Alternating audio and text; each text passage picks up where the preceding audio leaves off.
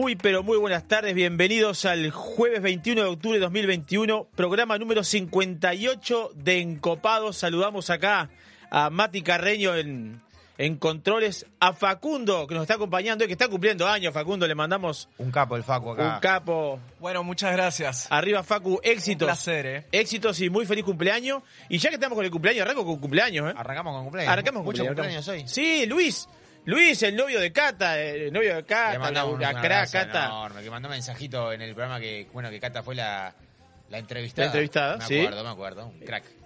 Quiero contar que con Luis festejamos juntos el cumple porque somos amigos de toda la vida y todos los años festejamos juntos. Pero muy bien, me parece. Así que de acá después de Encopados. Sí, hay a- algo vamos a tomar acá, con que Encopado eso, que tiene que- Seguimos para lo Sí. de Luis y para lo de hay que coparse, hay que coparse. Bueno, este, le damos la bienvenida, estamos acá transmitiendo, haciendo encopados por la 96.7 Radio Viva Punta del Este, 96.3 Colonia. Nos pueden escuchar a través de la www.radiovivafm.ui. Nos pueden mandar mensajes a través del 098-967-967. Y ya estamos en vivo acá a través de arroba encopados UI, nos pueden, nos pueden seguir a través de, del Instagram y bueno, y compartir opiniones, compartir ideas y, ir forjando el programa. Tenemos 19 grados de temperatura en este momento en Punta del Este, la humedad es del 71%, una tarde espectacular, ayer, hoy estuvo fantástico, este, la gente anda caminando por la playa, este, por la rambla, he visto algunos bañándose también, así que bueno, disfrutando el, disfrutando el calorcito, el buen clima, no hay viento, está está súper despejado el cielo, mucha gente, anda gente en los restaurantes, está lindo, está lindo Punta del Este, está lindo, se espera la apertura ahora para, para los primeros días de, de noviembre al turismo en general y bueno, este, son las cosas que van pasando por, por Punta del Este. Les recordamos que en el Instagram de arroba encopadosui pueden participar en el sorteo de un pack de tres cervezas artesanales de, de O'Neill, cerveza artesanal que estuvieron el programa pasado, Patrick O'Neill, este, contándonos su historia de cómo comenzó en el mundo de la cerveza, elaborar sus primeras cervezas, cómo, cómo se fue transformando en- en la elaboración, cómo se fue transformando en el estudio, este, no solo estudiando aquí en el Uruguay, sino que también recorriendo el mundo y degustando y tomando mucha cerveza, que bueno, el fin y al cabo eh, está la parte teórica y ni que hablar que la parte práctica es bueno, es lo que, lo que nos carga, los que nos carga de emoción. ¿eh? Por lo menos a mí me carga de emoción la parte, la parte práctica. Eh, Francisco O'Neill, que no voy a decir el nombre porque el nombre es complicadísimo, pero como en el programa acá dijimos te vamos a poner Francisco, quedó Francisco, ¿está? Quedó Francisco, este, un fenómeno, asesorando hoteles, eh, se reinventó de una manera magnífica en la pandemia, este, creando, apoyando lo que es todo lo que es este eh, viandas alimenticias, este, eh, creando aperturas de concesiones de, de hoteles que ya estaban funcionando, este, una visión, una visión este, práctica y moderna de, de- de hacia dónde va el mundo de la hotelería, un fenómeno, un crack, la verdad, un crack asesorando no solo en Uruguay, sino que también en Latinoamérica. Y bueno, y Magalí, este, una encopada de siempre, este, que trajo una picada espectacular, había, había de, de todo, había de, panes, quesos, eh, unas flores inglesas con, con queso de cabra que estaban eh, sumamente sabrosas, eh, jamón crudo, tapenade, hummus, bueno, había, había de todo, había, había de, de lo que uno quisiera, había, había sobre la mesa. Este, uchuvas deliciosas, me encantaban las uchuvas, me fui, me fui loco la vida a la- a la- al supermercado a buscar, al, al supermercado, al, a la, a la frutas y verduras, este, a comprar uchuvas porque se consiguen, los invito a comerla, una fruta exquisita que la, que la experimenté el otro día justo con, con Magalí acá. Y nos contó también toda la, la- toda su historia dentro del, del Hotel Enjoy, de sus comienzos, de lo incisiva que fue para conseguir su sueño, que ella quería ser cocinera, este, y hoy por hoy eh, lo es, es la chef ejecutiva del Hotel Enjoy. Y bueno, pero desde, el- desde el día uno le puso mucho empeño, mucha, mucho corazón, muchas ganas, ofreciéndose para trabajar. Así que bueno, llevó adelante eh, la, la carrera que lleva hasta hoy de manera espectacular. Visiten las redes en Copados UI, que se está cargando siempre material. Esta semana tuvimos el 16 eh, de octubre, el Día de de la Alimentación. Se conmemora dicho sea de paso, todos los 16 de octubre desde 1979, una celebración promovida por la Organización de las Naciones Unidas para la Agricultura y la Alimentación, con el objetivo de disminuir el hambre en el mundo y concientizar a la población sobre los problemas existentes en relación a la alimentación en el mundo. Hablamos un poco de este tema también con Magalí, lo que es la, comida saludable, la comida orgánica, y bueno, hay que, es un tema a plantear, un tema a tener sobre el tapete, y está en el, en el, en los próximos invitados que va a tener en Copados, que va a venir una, una dietista acá que nos va a enseñar un poco de cómo sería la, la- una alimentación saludable para todas las encopadas y los encopados que nos están escuchando a través de la 96.7 Radio Viva Punta del Este. Cuando son las 18 horas 10 minutos seguimos siendo encopados acá. El 19 de octubre fue el Día Internacional del Gin Tonic. Qué, qué, qué buen trago. ¿Eh? Qué buen trago, qué buen trago. Es uno de los tragos clásicos de la coctelería. Este, bares y restaurantes. le- lo- lo- lo- le- hago, hago compañía con los muchachos de control. Eh, ¿Dónde se toma un buen gin tonic? ¿Cómo les gusta un gin tonic a ustedes? Mirá, un buen gin tonic lo podés tomar, justo estuve ayer con él, con el Malaki. Hoy es, hoy, hoy es la tarde ideal. Bueno, este momento ahora es la tarde un ideal. abrazo grande a Malaki, si no está en la facultad ya en, en la Católica que tuvo un evento. Eh, él es el dueño de Bandido, este y son creadores de un gin hecho aquí en Punta del Este. Ah, bueno. Y de muy buen nivel, tanto el envasado ¿Cómo como- se llama él? Eh, Malaki. Malaki el boli- Malaki es él, este, lo es conocido por el Malaki. Y Bandido se llama eh, el lugar donde se compra esto. Lo podés encontrar en estaciones de servicio. Es bien frente a. bueno, a- Lo vamos a invitar en Copados. ¿cómo no? Creo que lo mejor es eso, invitarlo a, ¿Cómo co- no? a Y que, traiga, que traiga un. que traiga gin, que Tiene dos traiga Dos, variedades. dos variedades, que traiga, lo probamos, lo degustamos, conocemos la historia de Malaki, ¿eh? cómo se formó, cómo es su, cómo es su a bar. Vamos a ponerlo en contacto y lo mejor es- producción, producción en vivo. Bien hablado, es como, como se debe hacer. El gin tonic es uno de los tragos más clásicos del mundo de la coctelería y también uno de los más reversionados a lo largo de la historia. Siempre vigente, el 19 de octubre se celebra su Día Mundial. La fórmula del gin tonic es muy sencilla, 30% de gin y 70% de tónica. Dentro de un copón con mucho hielo y bueno, y después bueno empieza la... Para mí el gin tonic, eh, copón o vaso largo, me gusta el vaso largo, vaso largo, mucho hielo. Me gusta rodaja de limón. En lo particular soy muy clásico, me gusta la rodaja de limón este 30% de gin, 70% de tónica, pero bueno, pepino, eh, albahaca, eh, romero, pomelo, unos pimienta le ponen también, clavo de olor le ponen también. Hay, bueno, hay, hay varias versiones del gin tonic que si a usted le guste, disfrútelo. Lo importante es tomarlo. ¿eh? En su momento disfrutarlo. Su historia, cuento un poquito la historia ya que estamos. Su historia se remonta al siglo XIX y sus orígenes están directamente vinculados a, compartir, a combatir la malaria, ya que la quinina, que se encuentra en la tónica, era un antídoto a esta enfermedad. Las tropas británicas elegían combinar la tónica con la ginebra y así surgió este matrimonio perfecto que nace a raíz de una bebida medicinal y hoy es uno de los cócteles más populares del mundo. Ni que hablar que el gin, con la base que tiene, que es el, que es el, enebro, que hay algunos, bueno, tienen especiadas, flores, hierbas, frutas, y después, bueno, hay una gran, como decía recién este Matías, hay una gran variedad de gin, es imponente el resurgir que tiene el gin en este momento, eh, ni que hablar que en Uruguay hay, hay, hay creaciones, hay nuevas creaciones, y en, la, en el portfolio de gin que se encuentran, hay, hay más perfumados, más especiados, más frutados, es, es espectacular lo que hay. Y bueno, ni que hablar que si gin tonic, si la base del gin es diferente mezclado con la tónica, siempre vamos a encontrar este, ejemplos diferentes de un gin tonic excelentemente logrado.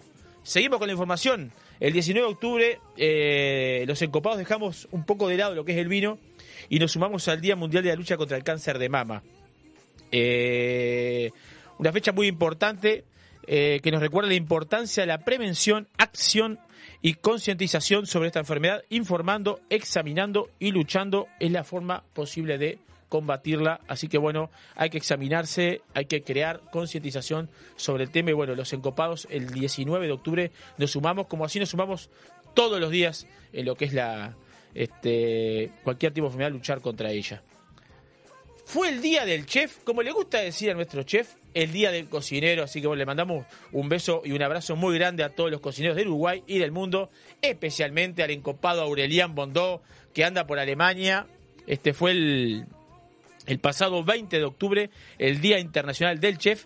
vamos a llamarle del cocinero, una fecha que se rinde homenaje a los artistas de la cocina, quienes le dan personalidad a los diferentes platos. El término chef viene de francés, que significa jefe, este, haciendo referencia a un jefe de cocina, aunque este término suele confundirse mucho y se utiliza en forma aleatoria para designar a personas que cocinan. Sin embargo, un chef profesional no solo se encarga de la cocción o preparación de platos, sino que se encarga de crear, planea- planear y dirigir a todo un equipo. Así que bueno, a todos los cocineros, amigos, este, mis compañeros de trabajo y insisto nuevamente, Aurelian Bondó, que anda por Alemania, que mandó una foto ayer que estaba tomando, pa, estaba tomando single malt.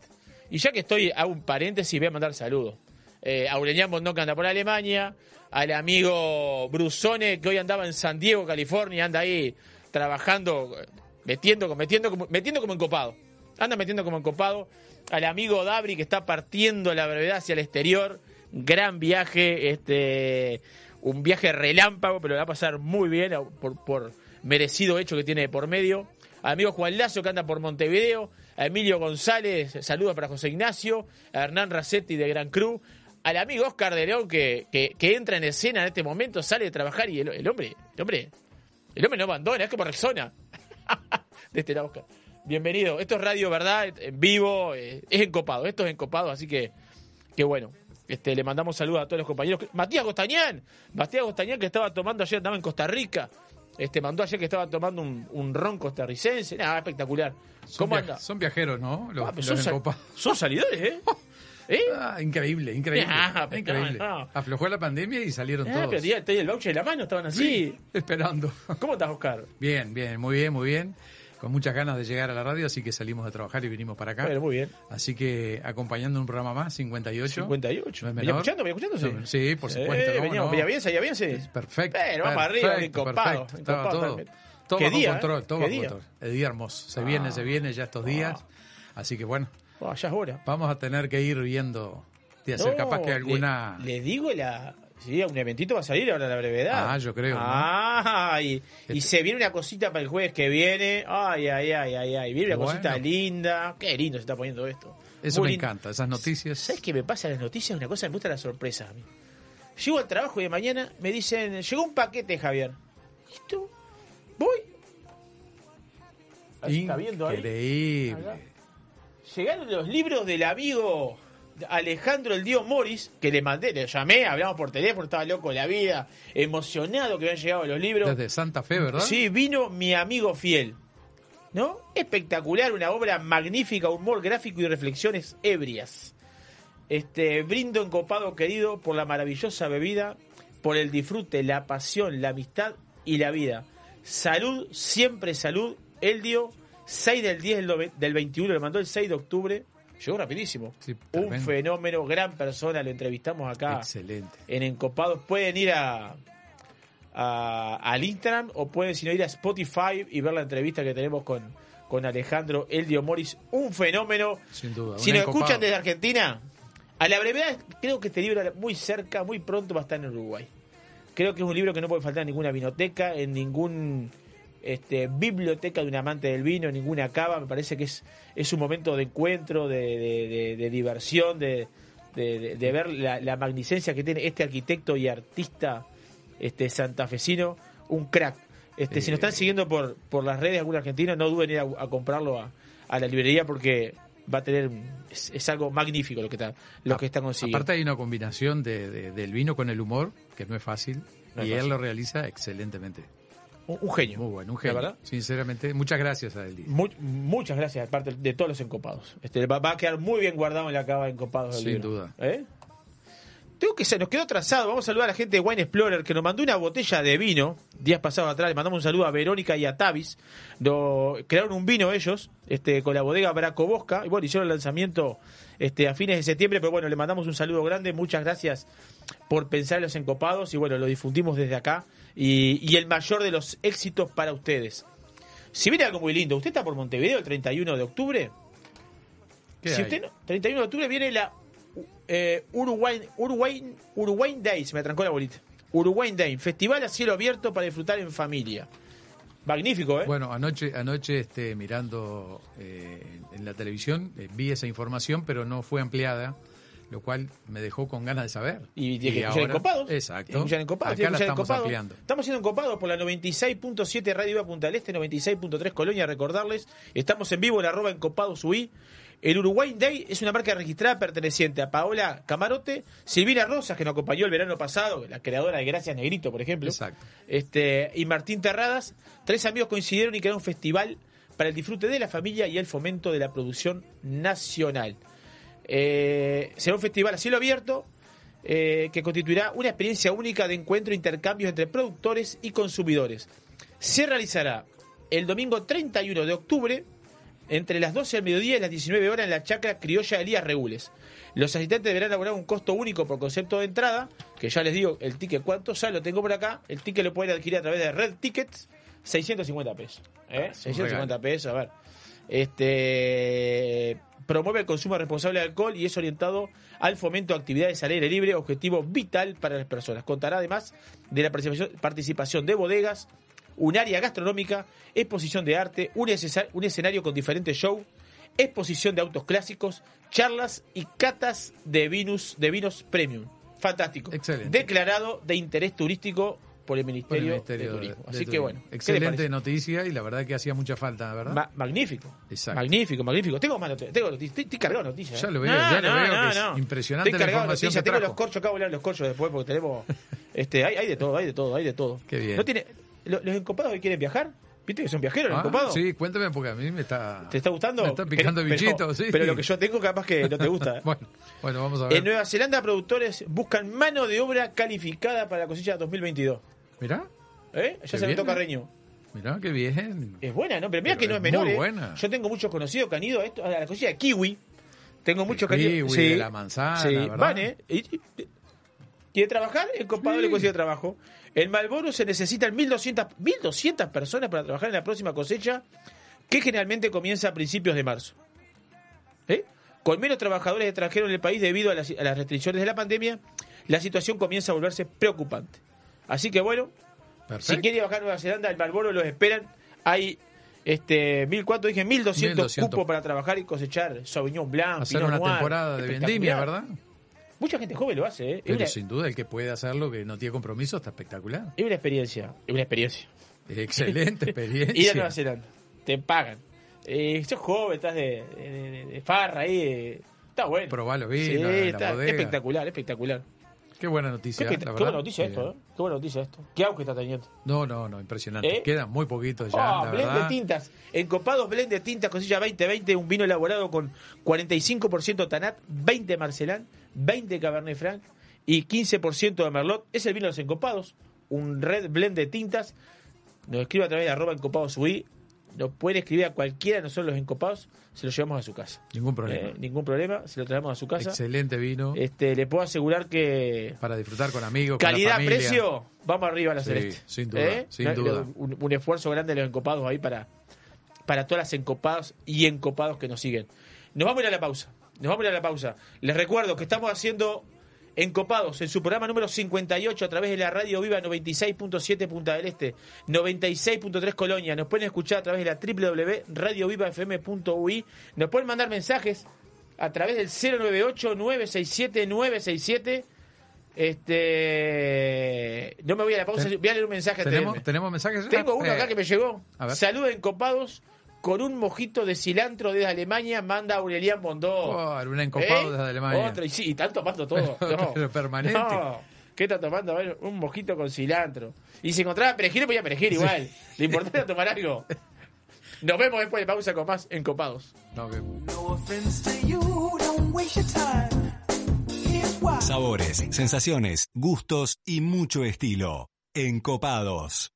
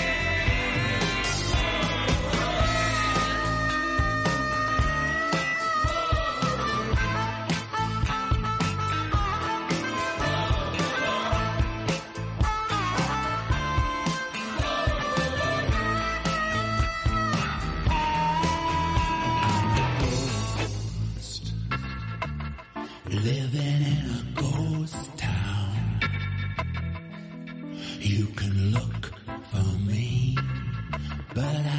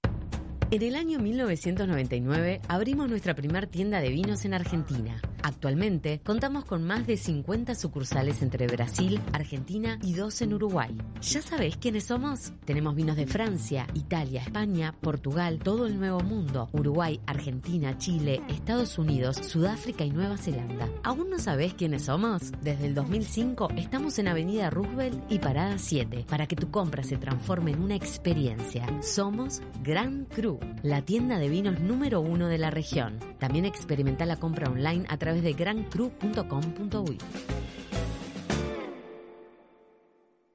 Sentir las chispas de la leña y el calor de las brasas en el fuego. Escuchar el sonido de la carne sobre la parrilla, mientras te tomas un exquisito vino de las mejores bodegas.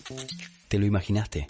Te esperamos en 481 Gourmet, almuerzo y cena. O podés elegir y llevarte alguno de los mejores cortes de nuestra boutique de carnes, para disfrutarlo con la familia y amigos. 481, como en casa. El 2020 fue un temporal de tonos inesperados. ¿Será que vino para decirnos algo? Vino para cultivar la paciencia y para reinventar aquello que dábamos por sentado. Vino para recordarnos que cuidar de la tierra también es amar y para sellar aquellos lazos que nos unen. La vuelta al sol, esta vez, vino para cosechar lo mejor de nosotros. Vinos del Uruguay, lo mejor de nosotros. Sonreír está en vos. Vinos del Mundo. Somos la casa de vinos de Punta del Este.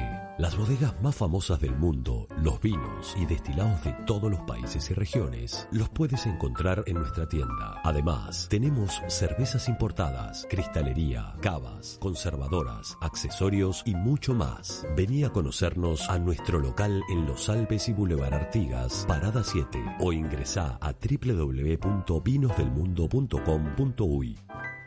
Vinos del Mundo. Somos la casa de vinos de Punta del Este.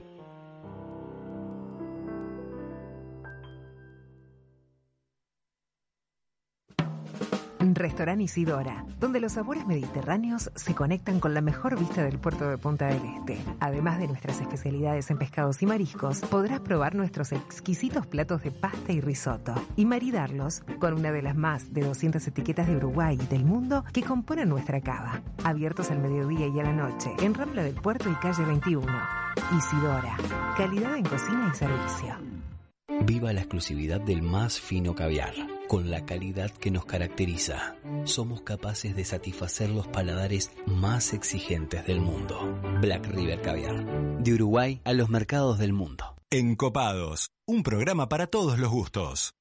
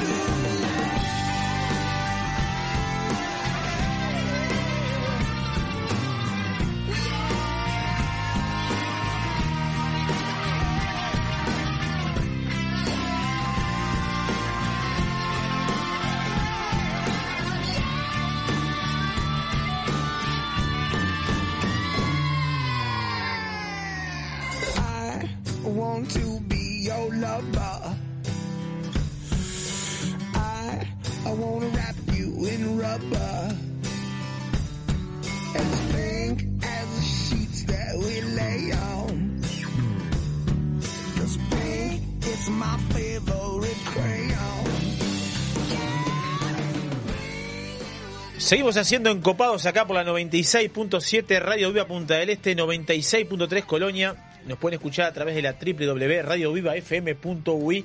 Nos pueden mandar mensajes a través del 098-967-967. Estamos en vivo en arroba encopados UI.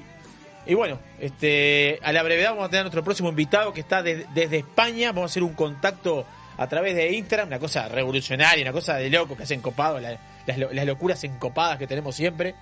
Este, vamos a, a mencionar a nuestros, a nuestros sponsors. Isidora, que está abierto los 365 días del año, mediodía y noche. 481 Gourmet, este, tanto podés ir a cenar, espectacular, espectacular, Espectacular. como podés comprar la bolsa de carbón, el atado de leña, La carne. la carne, este, un cuchillo, Sí, un delantal, sí, sí. una boina. Tomar una copa de vino del dispenser sin problema. Espectacular, Sí, ¿eh? sí, todo completo. te- Sale, solo- sale vestido. Solo soluciones. solo, eh, te brindan solo soluciones. Vinos del Mundo que está con el pack Amalaya. Amalaya Blanco 2020, Amalaya Rosé 2020, eh, Amalaya Malbec 2019 y Gran Corte 2015. 30% de descuento. 2.780 pesos. Un regalo. ¿Eh? Un regalo. ¿Tira los corchos por la ventana? Totalmente. ¿Están tirando salta por la ventana? Muy accesible. Salta por la ventana, lanzan. Pontín para el, para el inmigrante, Casa Galicia. eh, Casa Galicia, metido. Casa Silva. Casa Che, Silva. Casa Galicia tiene un lío tremendo. Casa ese, fue noticia. ya. Ese fue noticia. ¿Estás al tanto de eso? ¿Vos estás Sí. empapado en el tema? Sí, sí. Che. Casa Silva, Estrella Galicia y Escorihuela Gascón. Solera, Bar de Tapas y Vino. Bueno, Soledad y Fernando, yo sí estoy pendiente. ¿eh? Y bueno, pero es difícil porque hay que tener tiempo para ir para allá. Sí, bueno, sé, pero el tiempo Nos se están hace. esperando, él es está como a caminar. Yo digo, ay, no, no puedo caminar. Sí. El tiempo se hace. Se hace. el tiempo Uno se hace. tiempo se lo hace. Black River Caviar, este, Bodega Garzón, el Gran Cru, que te, suscri- te suscribís al newsletter y tenés 10% de descuento. Tan fácil como eso. Impresionante. Sí, entras en la página, te suscribís y tenés 10% de descuento en tus compras. Todas, ¿eh? Copa, eh, vino importado, nacional, lo que precise, este 10% de Te descuento hacen 10% en todo. en todo. Sí. E y Navi, ¿no? Tremendo, tremendo. Excelente tremendo, lo de tremendo. sponsor, como siempre. Es espectacular. ¿no? Sí, tenemos, tenemos en contacto ya a Fede de Moura. Este, cuando estemos en contacto me los largas. Estamos haciendo acá en Copado, acá estamos con la compañía de, de Oscar de León que se unió recién, ya aprovecho y mando mensaje. A Gabo Bellón, este, Adriana Gutiérrez, eh, a Yané Aguilar, a Dabri, vamos encopados, vamos. Saluda a Yané acá, compañera de trabajo. Si la mención después se enoja, la- no, no miró la comedia para mirarnos a nosotros. Este, Bodega Montes de Oca, este, Agus de Cuadro. Este, bueno, esperamos la conexión. Ahí tenemos, de- creo que ya estamos este, conectados. Con... ¿Ya estamos conectados? Ahí lo tenemos, ahí lo tengo, ahí lo tengo, ahí lo tengo. A Silvia le mando un beso también que se acaba de conectar. Buenas tardes. Este, tenemos, tenemos del otro lado de la línea, este, por Instagram, a Federico, sommelier Federico de Moura. Este, fue mejor sommelier Uruguay en el 2009, 2012, 2015, 2017. Tengo que tomar aire. Se tuvo que ir del país para no seguir, para no seguir concursando. y actualmente es el head sommelier de la bodega Marqués de Murrieta en la admiración calificada Rioja. Este, ¿Cómo andás, Fede? Bienvenido a Encopados. ¿Cómo te va, Javi? ¿Todo bien? No sé si me escuchan bien. Clarísimo. Dame una si- Perfecto, genial, genial. si se verdad, llega a cortar algún- gracias por... Si se llega a cortar en algún momento por algún desperfecto, viste, tiene el Instagram, lo que sea, este, lo, lo solucionamos rápidamente. Quiero contarte que estamos saliendo en vivo a través de arroba encopados UI y ahí por la 96.7 Radio Viva Punta del Este y 96.3 Colonia en vivo también, una cosa tremenda, ¿no? Estamos despegados acá, Fede. Genial, qué bueno, qué bueno.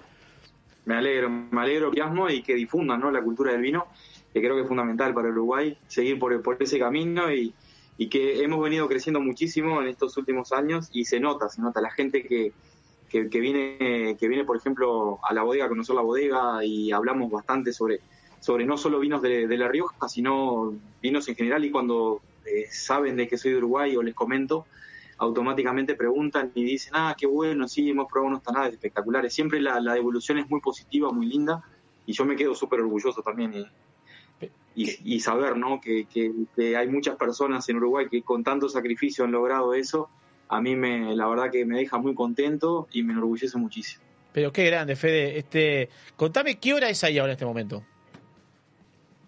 Acá son no 11.38. 11:30. O sea, eh, casi de la noche. Casi sí, viernes. sí, 12 menos 20. Casi medianoche. Sí, sí. Casi medianoche. Vamos, exactamente. vamos a terminar el viernes.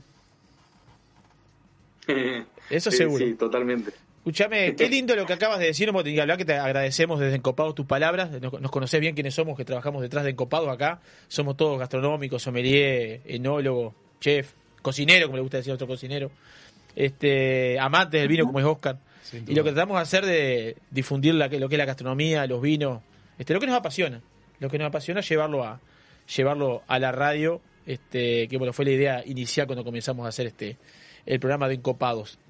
Eh, ¿Cómo te lleva la vida ahí por Rioja? ¿Con quién estás viviendo? Contanos un poquito, de porque queremos saber un poco de que, la gente sepa quién es Federico de Moura. Genial, bueno, buen- buenísimo, gracias por, por, por darme esta oportunidad también, no por darme este espacio. Eh, ahora estoy viviendo con, con mi esposa este, con la hija más pequeña de, de- de- de mi esposa, que es Cami, que se vino a hacer la facultad aquí, este, y estamos súper felices, la verdad que súper contentos. Yo hacía mucho tiempo que quería venirme para Europa, quería desarrollarme un poquito más aquí a nivel profesional, quería continuar un poco la, la carrera ¿no? de, de eso que se llama Carton Master Sommelier, que es bastante importante y, y trascendente a nivel internacional, y que en Uruguay se hacía muy difícil, ¿no? por cuestiones, eh, bueno, lógicas de, primero que nada, eh, económicas, básicamente, y luego tener la posibilidad de, de recorrer parte de las mejores regiones vinícolas, sobre todo de, de esta zona ¿no? del, del, del, del viejo mundo de Uruguay, es muy difícil. ¿no? Uno puede viajar eventualmente Sí, una vez al año o una vez, eventualmente, o una vez cada dos años, pero tener la posibilidad de, de estar viviendo aquí, desarrollarte aquí, es totalmente diferente. De hecho, eh, para, para que lo tengas en cuenta, ¿no? Eh, Bordeaux, Burdeos está a 390 kilómetros de aquí, de distancia. O sea, en cuatro horas puedo estar en Burdeos, si quiero. ¿Vos estás en La Rioja Para mismo? que te hagas una idea. Yo estoy en La Rioja, en Logroño, que es la capital de la comunidad autónoma de, de, la, de La Rioja, o sea, comunidad autónoma de La Rioja, por un lado. Después, dentro de lo que es la DOCA, la denominación de origen calificada, como, vos, vos muy bien lo dijiste, están este, dentro de, de esa de- denominación de origen, se encuentra La Rioja como tal, como comunidad autónoma, pero después hay una parte de lo que es la provincia de Álava dentro del País Vasco, que es la Rioja Alavesa, y a su vez en la Rioja Alta hay un borde que, que está dentro de Navarra. En la, en la localidad de Viana, por ejemplo, hay siete comunidades pequeñitas dentro de la provincia que pueden elaborar vino eh, llamándolo como Rioja. Bien, tenemos Eso Rioja, alta, bueno, baja y alavesa. En, en realidad Baja se dejó de llamar en el 2018, se llama Rioja Oriental ahora. Hace referencia justamente que está al oriente. Nosotros estamos de lo que es la capital, Logroño, que es donde estoy Sí. actualmente. Estamos en la zona más al sur de la Rioja Alta, para que te hagas una idea. Bien. Estoy casi en el límite. Después de pocos kilómetros comienza lo que es Rioja Oriental, que Bien. históricamente se la conoce como Rioja Baja. Bien. Bien, ¿Cómo se aprende a través de Encopados, no? La idea, la idea de esto, te paso a explicar, este es este ponerse al día en muchas cosas también. La charla nuestra, Fede, yo la tenía más o menos organizada de una manera, ya se me fue por otro lado, así que vamos a seguir por el lado que, que se nos fue. No hay problema, por donde, por donde vos me digas. Bien, no, pero vamos, no vamos, vamos a cambiar el rumbo. va- Vamos, vamos, durante la charla vamos y venimos, vamos y venimos. Contame un poquito de Rioja, ¿dónde estás ahora? Contame, ¿cómo llegaste a Marqués de, de- de Murrieta?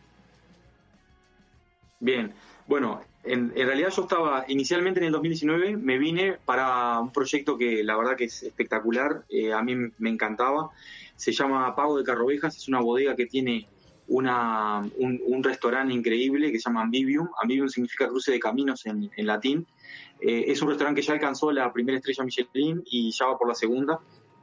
E inicialmente eh, venía para ese proyecto.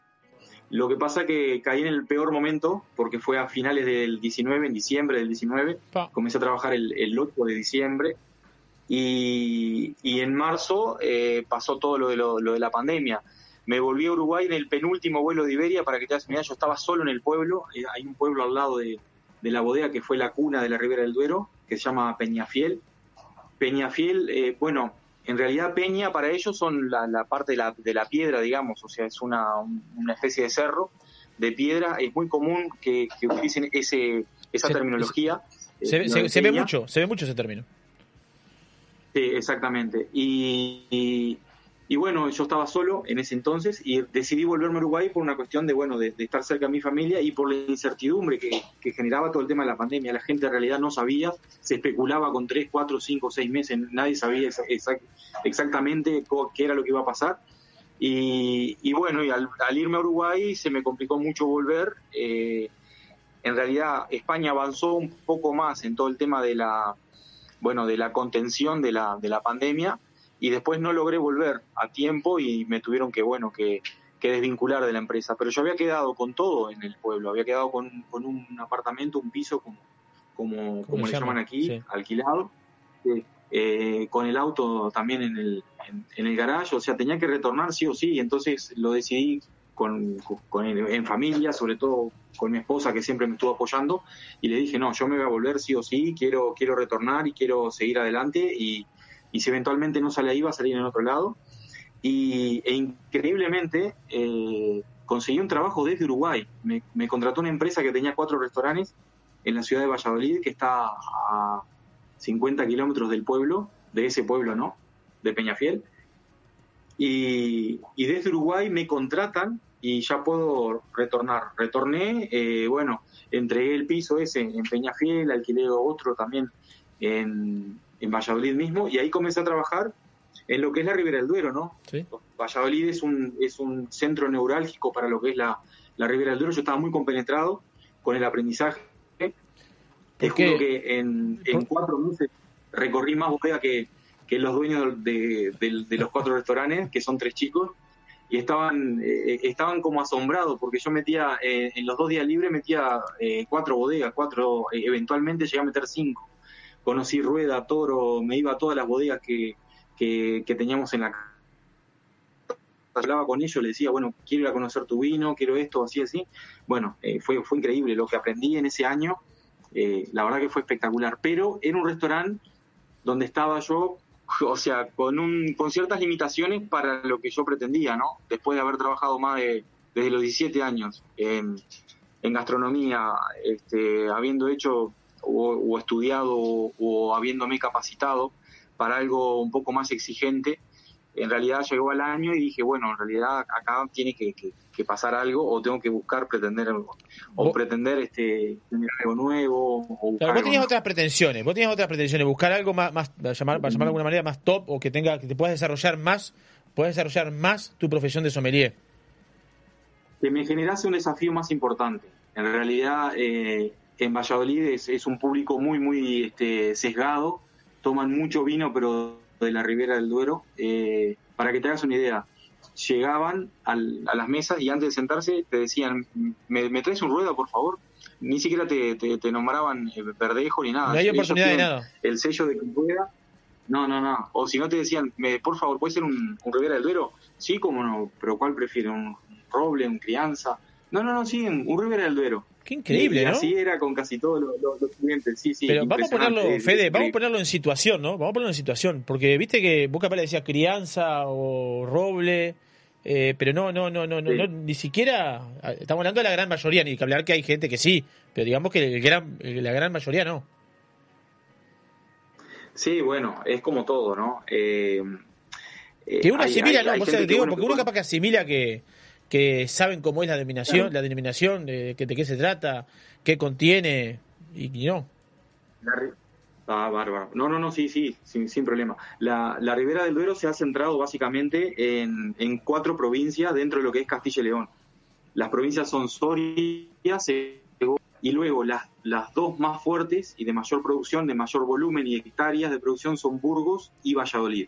En esas cuatro provincias, en, el, eh, en un entorno aproximado de 40 kilómetros cercanos al río Duero, es donde se encuentra la DO, la de- denominación de origen Ribera del Duero, que se originó en el año 82 justamente por 10 productores en Peñafiel. El que se dio la marca Ribera del Duero fue Protos. Protos era una cooperativa de Peñafiel en el pueblo que en el año 1927 comenzó a elaborar su vino y cuando elaboraba el vino producía este, y procesaba la uva de, varios viticultores de esa zona, llegó a procesar uva de más de, de 27 viticultores de la zona y, y lo que hizo fue colocarle en la etiqueta el castillo de Peñafiel, porque hay un castillo hermoso del siglo XII, y le puso Ribera Duero en la etiqueta. Entonces todos los vinos de protos de esa época, del 1927 en adelante, se llamaban Ribera Duero.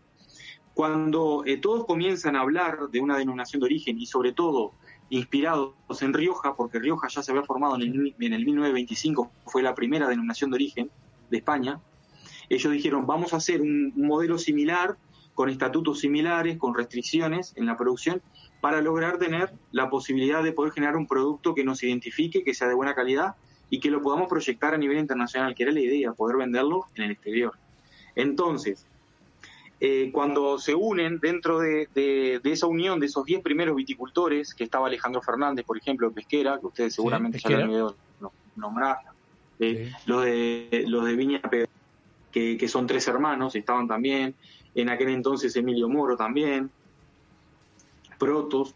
eh, y, y qué hizo Protos? Eh, los directores en aquel entonces con el propietario decidieron ceder el nombre Ribera Duero y ahí fue que se generó en el Consejo Regulador del nombre Ribera del Duero. Gracias a eso ¿eh? justamente. se dio, y a partir de ahí Protos dejó de ponerle Ribera Duero en su, en su vino, se, se, se acopló a la denominación de origen y a partir de ahí comenzaron con la DO. Básicamente se centra en un porcentaje altísimo de producción, más de un 70% de la variedad tempranilla, que es la variedad insignia tanto de la Ribera del Duero como de Rioja. Pero hay una historia muy, muy linda que, que, que a mí me encanta decirla. Contanos porque fenomenal, estoy impactado personas- con la charla, ¿eh? fenomenal. Sí, sí, Crack. totalmente. Genial. Eh, que fue la siguiente. Hubo una, mm, una negociación porque a nivel internacional Vega Sicilia ya estaba este, muy bien consolidado. O sea, tenía un, un, este, una consolidación de su nombre y ya tenía eh, un nombre ganado a nivel internacional que ni siquiera muchas personas sabían dónde quedaban. Sabían que eran de España. De hecho, hasta el día de hoy sigue pasando en, en Asia, por ejemplo, eh, en algunos países de Europa del Este, que reconocen a Vega Sicilia como una marca excepcional, pero ni siquiera saben que es de la Ribera del Duero. No la saben que es asocian. España, pero no, no- no la asocian para nada. Pero eso, eso digo, Cuando, cuando se formó, digo eso habla cuando de- se formó el Consejo perdón, No, no, que habla bien del, del trabajo que hizo eh, Vega Sicilia, bueno, este después tiene que enfocarlo con la, con la, con la denominación. pero ¿qué pasó? En el año, al, al año siguiente, en el año 83, eh, le piden para ingresar eh, al, al Consejo Regulador, Vega Sicilia ahí se está. toma su tiempo, Ahí está. se, se toma su tiempo y luego eh, dice que sí, pero como ellos tenían Malbec plantado, tenían cerca de 10 hectáreas, un poco menos de 10 hectáreas plantadas de Malbec, les solicita al Consejo Regulador que si le admiten esas, esas casi 10 hectáreas de Malbec en, la, en, el- en los pliegos del Consejo Regulador, ellos aceptan y eh, ingresan. Bueno, resulta que ingresaron y ahora casi nadie lo sabe, se admite Malbec en la producción de la Ribera del. Y algunos productores, como por ejemplo, eh, conocí a, a- Fernando, es un chico de, de Mendoza que se casó con una muchacha que, que fue compañera mía, enóloga de, de Pablo Carrovejas, y están elaborando un Malbec, por ejemplo. Eh, y fue gracias justamente a que en aquel entonces eh, Vega Sicilia lo, lo que hizo fue, bueno, generar o colocar cierta presión al Consejo Regulador para que le admitiese el Malbec. Y a partir de ahí se admite. Pero no es una, un- una variedad para nada desarrollada ni difundida, simplemente que para nosotros nos Fede. llamaría mucho la atención saber descubrir que, que- que en el pliego del Consejo Regulador admitan Malbec en la Fe- Ribera del Duero. Fede, en, el- en el Consejo Calculador del Malbec, cuando decís ahí, ¿lo, ¿lo utilizan como corte con el tempranillo? ¿La experiencia que hay? ¿O lo usan en un 100%? La- o- si, hay digo, alguna experiencia. Está. El tema es así. Históricamente se habló de porcentajes mínimos de- del tempranillo. Eso ya no, no, no corre más. Ni en, ni en La Rioja ni en la Ribera del Duero. En Rioja, por ejemplo, hay cinco variedades admitidas, tintas, que son la tempranillo, que ustedes seguramente la Sí, conozcan bien, sí. la graciano, Sí. la mazuelo, la garnacha y la maturana tinta, que es una variedad autóctona de aquí. De esas cinco variedades, uno puede hacer lo que quiera en función de porcentajes y de hecho también lo que puede hacer es generar de esas cinco variedades un vino monovarietal. O sea, uno puede hacer una maturana tinta 100%, lo deja 12 meses en barrica mínimo, lo coloca, eh, lo, lo deja después en, en botella dos años en la bodega y al tercer año lo saca al mercado y lo puede sacar perfectamente como un Rioja reserva, sin problema. Sin problema ninguno. Sin problema ninguno. Siendo del 100% de la variedad garnacha. De hecho, están habiendo muchas garnachas ahora, hay como una revolución del, del- de la garnacha, hay una, hay una reivindicación de la garnacha, de muchos viñedos abandonados, viejos, que estaban obviamente no menospreciados y que ahora lo están valorando muchísimo.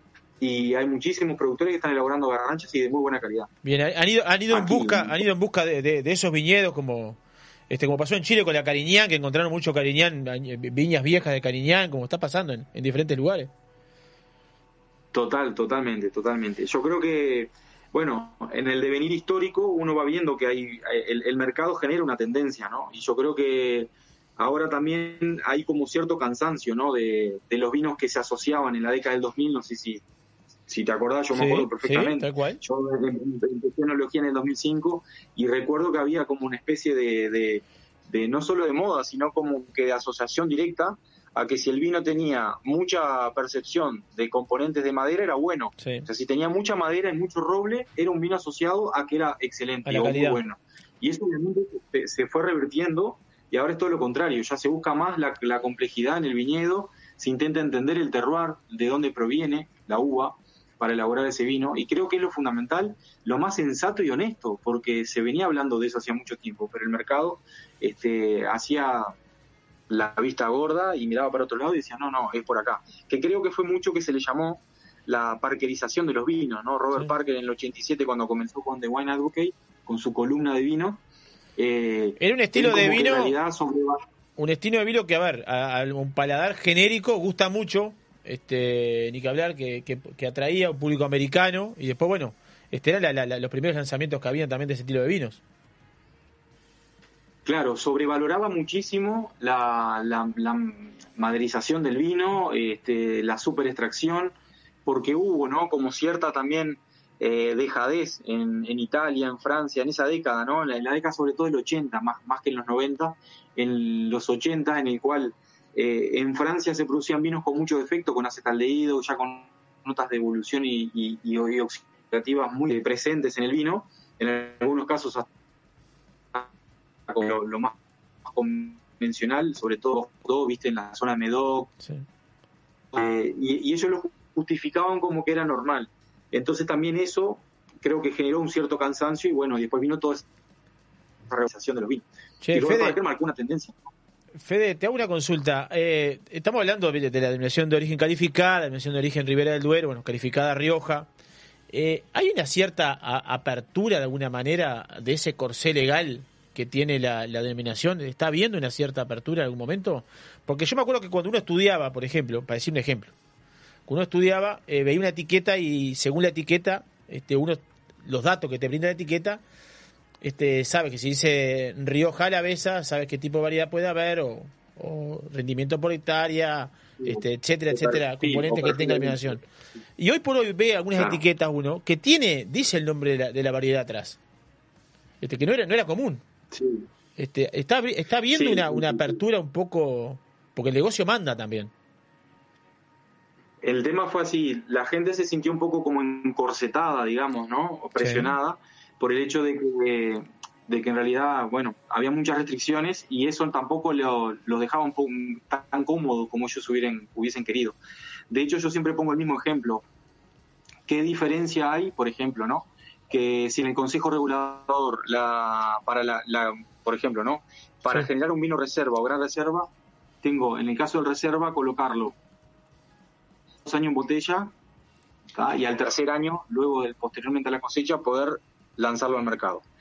¿Qué pasa si esa barrica, si esos 12 meses en la barrica es una barrica americana, que tenga bread, mala, que me evolucione el vino y, y que en realidad me termine condicionando por, por, el mal uso de esa barrica? Entonces lo, lo, lo que dicen muchos productores, que el añejamiento específico en barrica, con un mínimo que ellos determinan, no determina la calidad, no está directamente ligado a la calidad del vino. Por eso es que uno puede ver reservas y grandes reservas en el supermercado acá por 6 euros, 7 euros, 9 euros.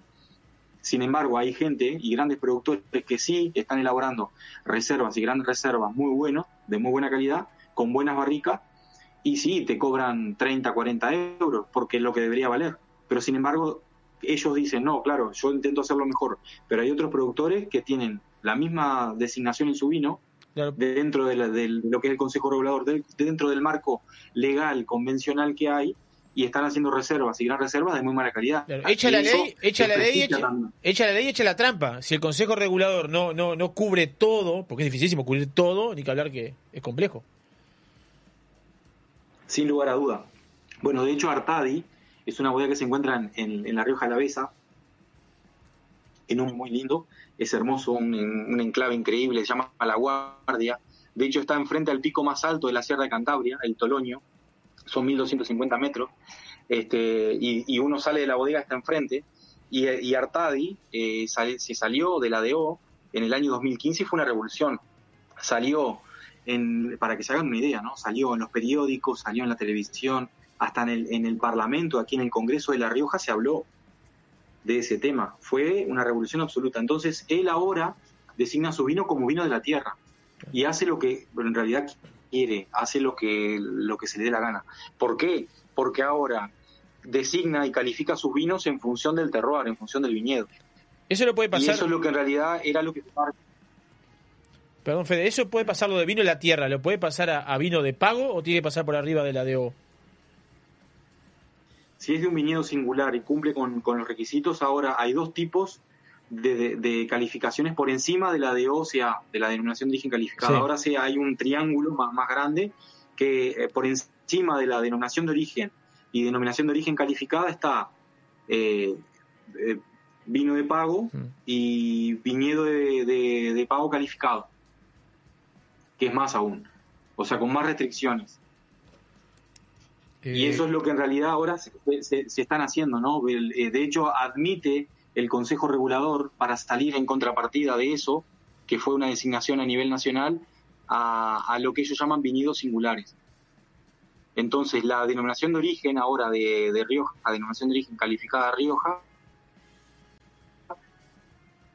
es para competir, ¿no? Como para decir, bueno, está acá la Rioja, vamos a, de un, de un viñedo muy peculiar, singular, eh, ustedes lo pueden hacer el vino de ahí, pueden hacerlo como quieran y lo pueden llamar como viñedo singular.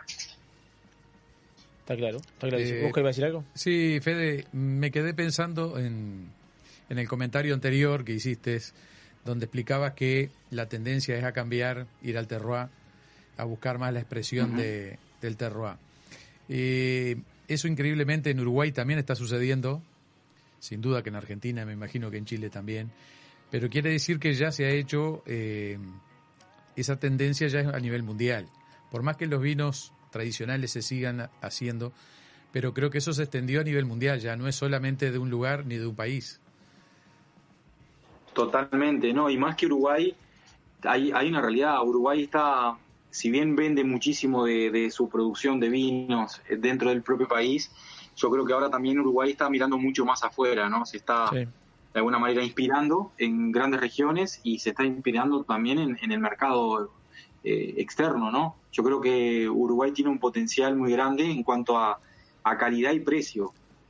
Recuerden que, que bueno, que, que nosotros tenemos también una, una, una afinidad muy grande con Brasil. Brasil es un mercado que para nosotros no, nos favorece muchísimo. El 60% de la producción de Uruguay, este, perdón, el 60% de los vinos que se exportan, perdón, de, de los vinos exportados son para Brasil.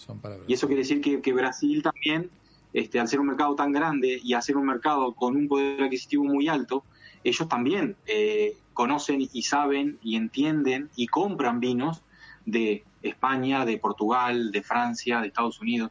Entonces Uruguay ya tiene que empezar a convertir en, en ese circuito. Y creo que lo hizo bien, hubo un entendimiento rápido. Yo sigo igualmente pensando de que Uruguay debería de pensar en algo más específico, de no de una, si bien poder hacer una denominación de origen, eh, generar algo más, más tranquilo, ¿no?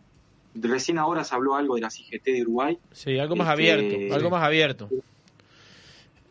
Sí, sí, sí. Se vio, Yo lo vi como muy, muy, muy, muy general, muy superfluo, porque te daban eh, indicaciones geográficas de lugares donde no había viñedo plantado y eso no tiene ningún sentido.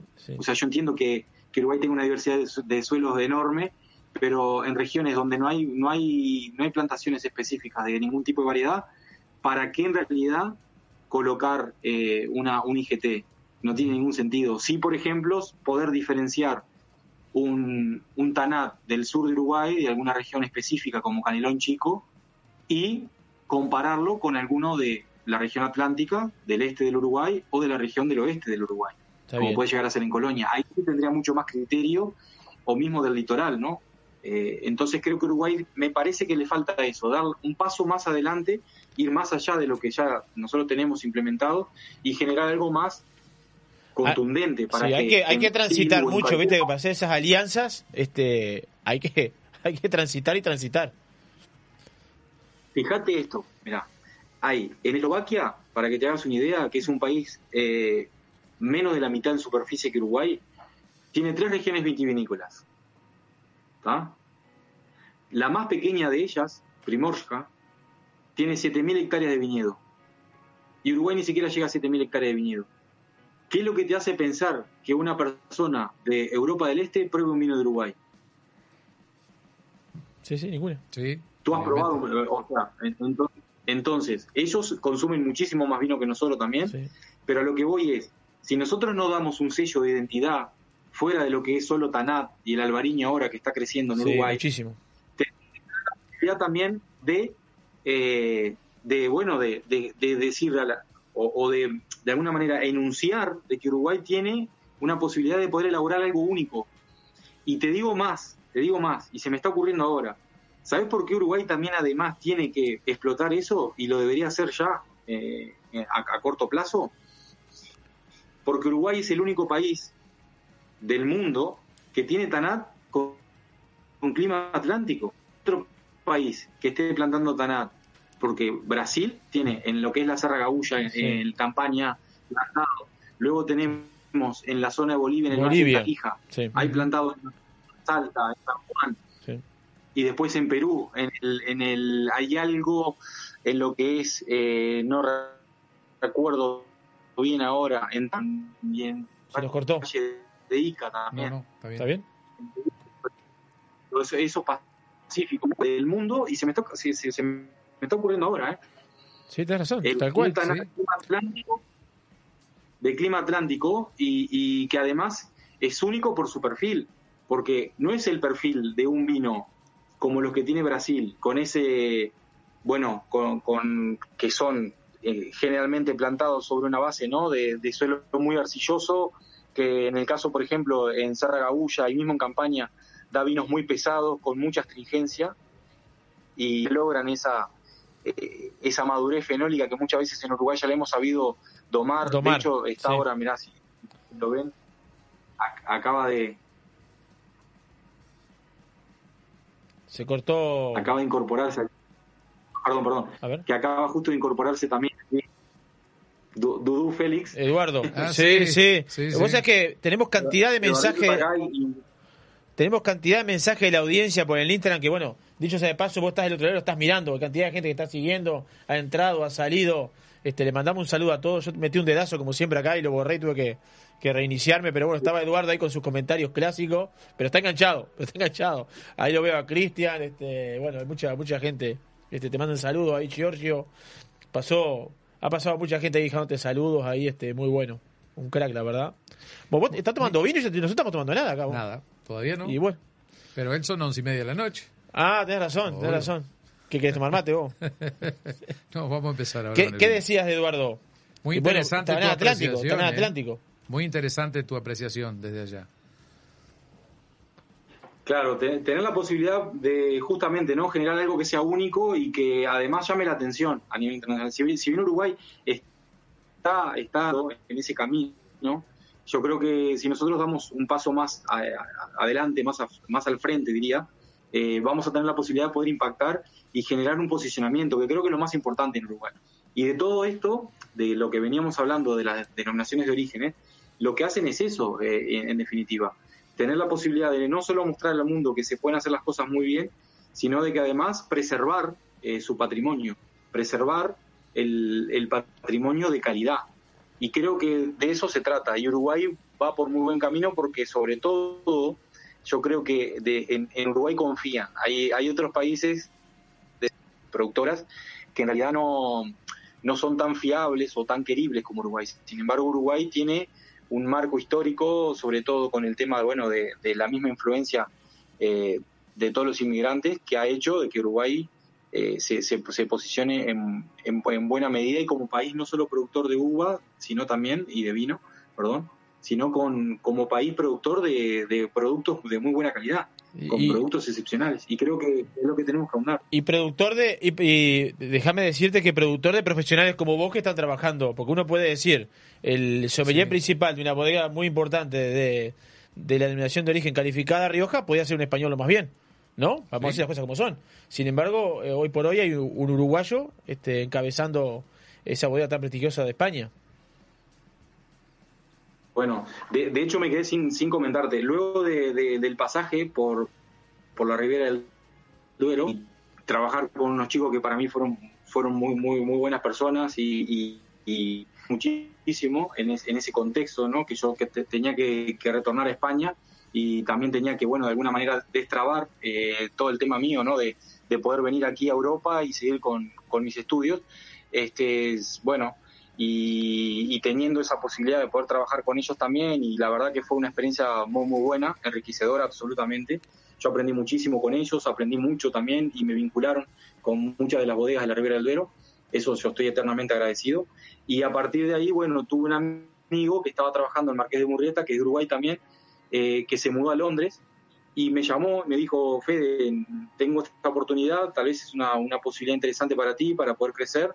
Este, es un trabajo en una bodega, no es en un restaurante, pero está proyectado el restaurante. Eh, y bueno, cuando vine, la verdad que vi, es imponente la, la bodega, lo que propone, este, todo el entorno es excepcional, y bueno, y dije, es una oportunidad para crecer. Fede. Fede, escuchame una cosita. Tenemos que hacer un corte porque se nos corta el Instagram, si no, hoy tenemos que ir a la pausa, parcero. Vamos a hacer una pausa cinco minutos y nos reenganchamos. Este, te dejan saludo. Este, vamos, a- vamos, vamos a entrar, vamos a entrar a hablar de, de Marqués de Murrieta. Eduardo dejó un mensaje ahí diciendo tiene que quedar seguridad y Navi. Eh, nos, no- nos fuimos, seguimos, seguimos, seguimos haciendo encopados acá a través de la 96.7 Radio Viva Punta del Este, 96.3 Colonia. Seguimos después de la pausa conversando con el sommelier Federico de Moura, un crack. Un crack, Un totalmente. crack. Seguimos después de la pausa haciendo encopados.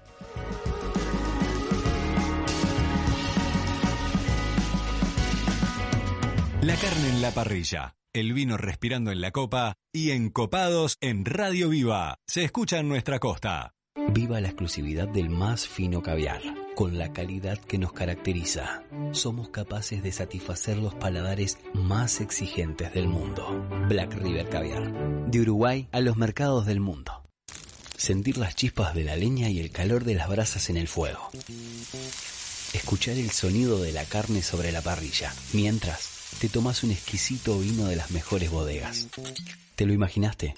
Te esperamos en 481 Gourmet, almuerzo y cena. O podés elegir y llevarte alguno de los mejores cortes de nuestra boutique de carnes, para disfrutarlo con la familia y amigos. 481, como en casa. Vinos del mundo.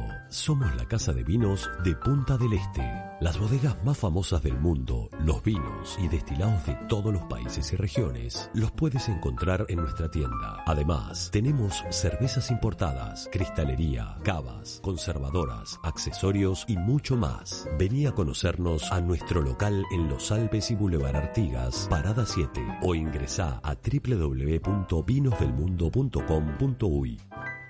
Vinos del Mundo. Somos la casa de vinos de Punta del Este.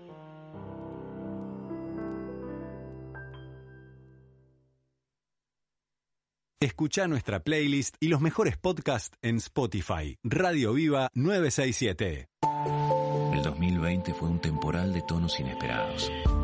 ¿Será que vino para decirnos algo? Vino para cultivar la paciencia y para reinventar aquello que dábamos por sentado. Vino para recordarnos que cuidar de la tierra también es amar y para sellar aquellos lazos que nos unen. La vuelta al sol, esta vez, vino para cosechar lo mejor de nosotros. Vinos del Uruguay, lo mejor de nosotros. Restaurant Isidora, donde los sabores mediterráneos se conectan con la mejor vista del puerto de Punta del Este. Además de nuestras especialidades en pescados y mariscos, podrás probar nuestros exquisitos platos de pasta y risotto y maridarlos con una de las más de 200 etiquetas de Uruguay y del mundo que componen nuestra cava. Abiertos al mediodía y a la noche, en Rambla del Puerto y calle 21.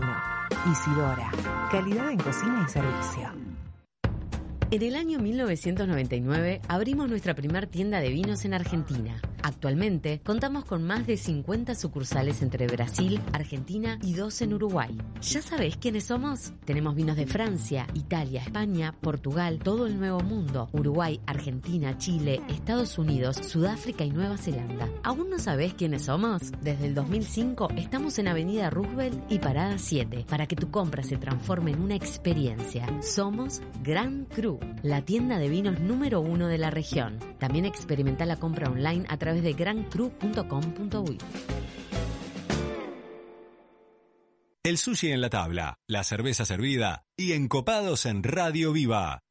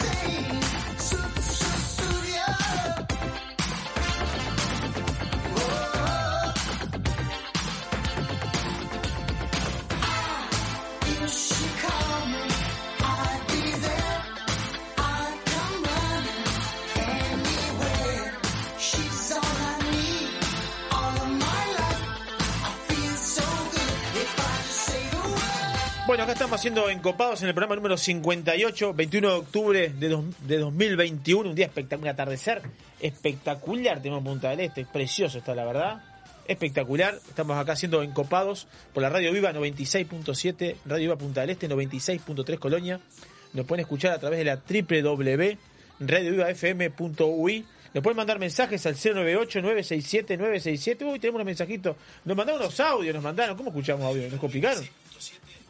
No, no, Sí. nos, co- nos complicaron con los audios, pero vamos a ver cómo, cómo hacemos para escucharlo. Mm. Este, ¿Qué más le iba a decir? Este, bueno, vamos a decir los sponsors mientras esperamos que, que Federico de Moura se conecte nuevamente. Tenemos una charla espectacular, un crack, la Muy verdad. interesante, ¿eh? realmente muy interesante. Es Lo un libro abierto. Lo que sabe es increíble. A mí, la verdad. este, Es un dejó- libro abierto, ha, descrito Rioja, Ribera del Duero, lo- lo- los pormenores que hay dentro de la denominación, este, las variedades, este, un enfoque hacia Uruguay. Así que espectacular. Vamos a seguir conversando con él a la brevedad. Se va a conectar y vamos a seguir. Mientras tanto, le decimos que a Incopalo se auspicia Restaurante Isidora, 4 y 1 Gourmet, vino- Vinos del Mundo, Pontín para el Emigrante, Casa Silva, Estrella este, Estrella Galicia y Jorihuela Gascón, este, Solera Bar de Tapas y Vinos, Black River Caviar, Bodega Garzón, Gran Cru, E y Navi. Bueno, si lo tenemos ahí a, este, a Federico, seguimos, seguimos conversando después de esta breve pausa que nos acomodamos un poquito, seguimos conversando con él. Estamos conversando con el sommelier Federico de Moura, que está en, en Rioja en este momento, España. este, en España. Está trabajando en una bodega prestigiosa este, de, la, de la región, como es Marqués de Murrieta. Este, bueno, eh, si lo tenemos ahí a la brevedad, ya lo tenemos ahí, ya lo tenemos. ¿Estás ahí, Fede? Te escuchamos bien. Perfecto. escucha bien, perfecto. Sí. Volví, volví. Escúchame, nos habíamos quedado. Quiero, que tengo muchas cosas para hablar y, y poco y poco tiempo, pero vamos, vamos a aprovechar lo más que podamos. Lo que estamos hablando recién del Tanata Atlántico y eso, Eduardo tira un balazo, viste, típico de él cuando cierra, cerramos el bloque ahí, diciendo tiene que dar seguridad y Navi para hacer estas cosas. Que bueno, sería el Consejo. Regulador en este caso. Totalmente. Acá hay, acá hay un tema, bueno, lo- a, a lo que yo voy es que un- una cuestión burocrática no puede frenar la evolución natural que tiene y sobre todo el vino en Uruguay. Y además eh, hay unas condiciones, eh, no solo que son este, estrictamente de terroir y de condiciones tanto geográficas como climatológicas, sino de, de- aceptación. ¿no? Hay un producto que se está elaborando que fue este, un taná revolucionario eh, para todo el mundo y entonces eso es lo que hay que mostrar y, y no puede hacer eh, la vista gorda y Navi, o sea, no, no una cuestión burocrática tiene que frenar todo el proceso. Entonces, bueno, sin duda que lo que hay que hacer es que se ponga firme y Navi y que se consolide como tal. Yo creo que hay una convicción que tiene que haber por parte de los productores, que la, que la hay, porque lo están elaborando, lo están, lo, lo están produciendo el vino, y ya se ha venido demostrando que es un vino que además, eh, por o sea, nadie va a poder producir un taná de las características de, Uruguay, por lo que dije, eh, con, con unas condiciones y una diversidad de suelo increíble, con una influencia muy marcada de- del, Atlántico y que nos hacen únicos. Entonces, Uruguay tiene que justamente ponerse más un poco más estricto para tener la posibilidad de generar eso, generar eh, una, una, una cierta un cierto posicionamiento eh, de la marca país como productor de Tanat eh, o eventualmente de albariño también, una variedad blanca, porque ¿por qué no? Pueden ser de, de una blanca y una tinta sin ningún tipo de problema, y que eso nos favorezca, porque además ustedes dirán, bueno, pero Uruguay no solo produce Tanat, no, obvio que no, pero siempre va a haber un- una punta de lanza, un primer vino que la gente va a entrar para catar. O sea, si eh, la gente, por ejemplo, que no es eh, muy, muy conocedora, no ingresa al mundo de La Rioja, luego no va a saber que en Rioja se pueden producir eh, garnacha 100%. No va a saber que hay maturana tinta aquí, que es una variedad autóctona y que además eh, la maturana blanca es un- una mutación genética natural que se dio aquí mismo este, y que se pueden producir vinos blancos 100% de esa variedad. Entonces, pero siempre va a haber un primer vino que la gente le va a llamar la atención y eso es lo que tiene que hacer Uruguay. Uruguay tiene que mostrarse al mundo como país productor de un TANAP no solo excepcional y que casi irreplicable, diría yo, eh, me, me animaría a decir con todas las letras irreplicable, hasta el momento irreplicable, y, y- y con esa base consolidar todo el resto de sus vinos. Hasta mismo en el día en el día de mañana puede ser con vinos espumosos también de, de, de, de excelentísima calidad como, como, como lo tenemos. Eh, comienzo tiene las cosa cosas. parece- Comienzo tiene las cosas. Tiene que haber un, un principio, tiene que haber, un- como vos decís, como pasó también acá, que se habló mucho de, de ciertas bodegas que aparecieron y fueron punta de flecha para entrar en el mercado exterior y hay que engancharse en esa punta de flecha. Bueno, de, de hecho, por ejemplo, hay bodegas que eventualmente uno puede, puede podrá llegar a gustarle más o menos, pero en definitiva, bodegas que hicieron trascender a nivel internacional el vino, el vino de, de Uruguay, y no son mejores bodegas o peores bodegas. O sea, familia Deica no es mejor que Bousa, Bousa no es mejor que Pisano, Pisano no es mejor que Garzón. Son familias de vinos que eh, han venido creciendo y muchas de ellas han favorecido justamente que a Uruguay se lo conozca por la producción de su vino. Claro, hay Y que desarrollarse. Exactamente, y, y mismo, por ejemplo, si hoy en día lo que está lo que está viniendo Garzón sirve para que otras bodegas que vengan atrás al presentar sus vinos, de poder generar acciones a nivel internacional y de poder también eh, hacer probar su producto, genial. Eso es lo que hay que aplaudir. Sí, Pero sí. yo creo que puede ser una, un freno burocrático para este tipo de acciones. Lo resaltamos desde Encopados acá y y la- personalmente, y personalmente lo resalto siempre eso, que si alguien abre abre el mercado haciendo una, una punta de flecha, ya sea como bodega o creando un Tanat o un Albariño marca Uruguay, pero marca Uruguay, marca Uruguay, que lleve a todo el mundo enganchado detrás de la punta de la flecha esa, eh, adelante. Digo, tiene que haber consentimiento, tiene que ser único, eh, lateral. Sí, sí, sí, to- totalmente, totalmente. Che, Fede. Bueno, no, no, no sé si No, pero- hablando un poquito de Rioja. No, pero quiero, no, quiero, de- quiero hablar de otra cosa, quiero hablar de otra cosa, quiero hablar de otra cosa. Te vi muy atento, porque yo estuve muy atento también enganchado y todo lo encopado, en la transmisión de este el concurso Mejor Sommelier del Uruguay, que bueno, que lo ganó Oliver, este muy bueno estuvo, la verdad, reconozco que fue excelente la organización, que tuvo de bueno la pandemia, que tuvo bueno la pandemia, que yo, la verdad, bueno, nunca lo había visto, pre- presencial, nunca participé tampoco. Y me dio la oportunidad de verlo de alguna manera, este, llegó, de, de- de- verlo y estar vibrándolo ahí. Este, me pareció excelente. Sí, fue, o sea, eh, la, la asociación en, en- el inicio, que yo fui uno de los fundadores de- y promotores de, de la asociación, este, siempre ha venido intentando incrementar, ¿no? Eh, aunar esfuerzos para, para no solo incrementar socios, sino también difundir la profesión. Es muy complicado, eh, acá hay, hay muchos matices, ¿no? Hay muchos puntos de vista, hay muchas lecturas, si se quiere. Yo creo que una de las lecturas eh, más reales que hay es que es innegable que la profesión en Uruguay ha crecido. Sí. No se la reconoce como tal a nivel legal, pero bueno, eso eh, es un tema burocrático y ojalá se pueda reconocer en el futuro próximo para que tengamos la, la- la- la posibilidad de que todos los profesionales y todos los colegas puedan eh, entrar con el título a, a cualquier restaurante y saber de que pueden cobrar un mínimo necesario para, para poder subsistir y eso es lo más complicado. Este, pero bueno, yo creo que en Uruguay todo también es bastante más lento, pero cuando llega, llega este, y se da de manera consolidada. Es un camino que, bueno, hay que transitar y hay que ir redoblando. Total, totalmente. Y hay que, hay que siempre pensar en positivo, uno Sí. no puede quedarse en esto de, de- de- de la victimización eterna, ¿no? De decir, no, pero esto es muy difícil acá. No, no, hay que seguir luchando y peleándola. Eso por un lado. Por otro lado, la, la asociación, bueno, eh, ha venido creciendo, es muy importante. En este concurso, bueno, tuvo la, la posibilidad de poder mostrar una vez más que se pueden hacer cosas en Uruguay. Yo creo que, que lo que podríamos también ahora aportar, y desde mi parte, desde mi punto de vista, eh, es, es, una alternativa que yo siempre la, quise proponer, es que el ganador o los ganadores o las personas que quieran más apoyadas por, por la asociación, porque muchas personas que van al concurso sin saber de qué se trata y sin la preparación necesaria o suficiente para poder desempeñarse eh, de buena de, manera profesional y, en buena medida. Entonces creo que deberíamos de, como asociación, tener la posibilidad de, de, bueno, de, de capacitar más a nivel de concurso. Y después Formar capacitar más concursante. también Formar concurs- concursante. formar en cierta medida, darle los parámetros necesarios, porque además lo, lo tenemos, o sea, yo creo que es la mejor manera de que, de que todos podamos crecer.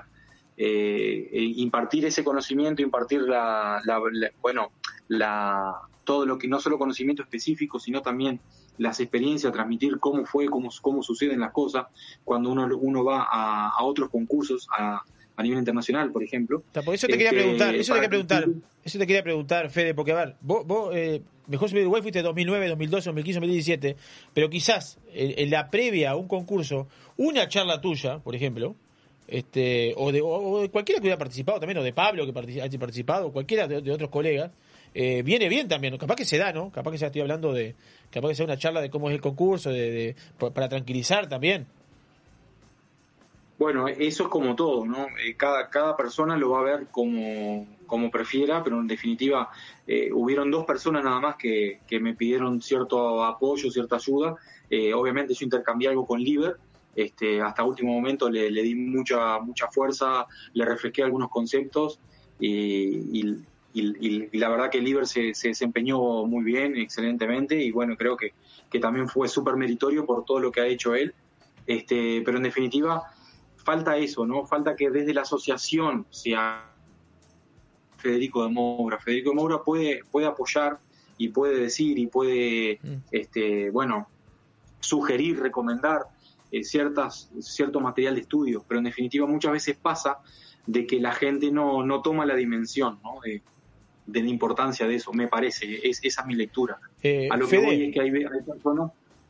eh, es, es altamente importante. A ver si, no- a ver si me logro entender. Este, son en, eh, Liber, por ejemplo, y tú van a participar en el Panamericano en Chile, ahora, ¿verdad? Decime si estoy equivocado, por las dudas.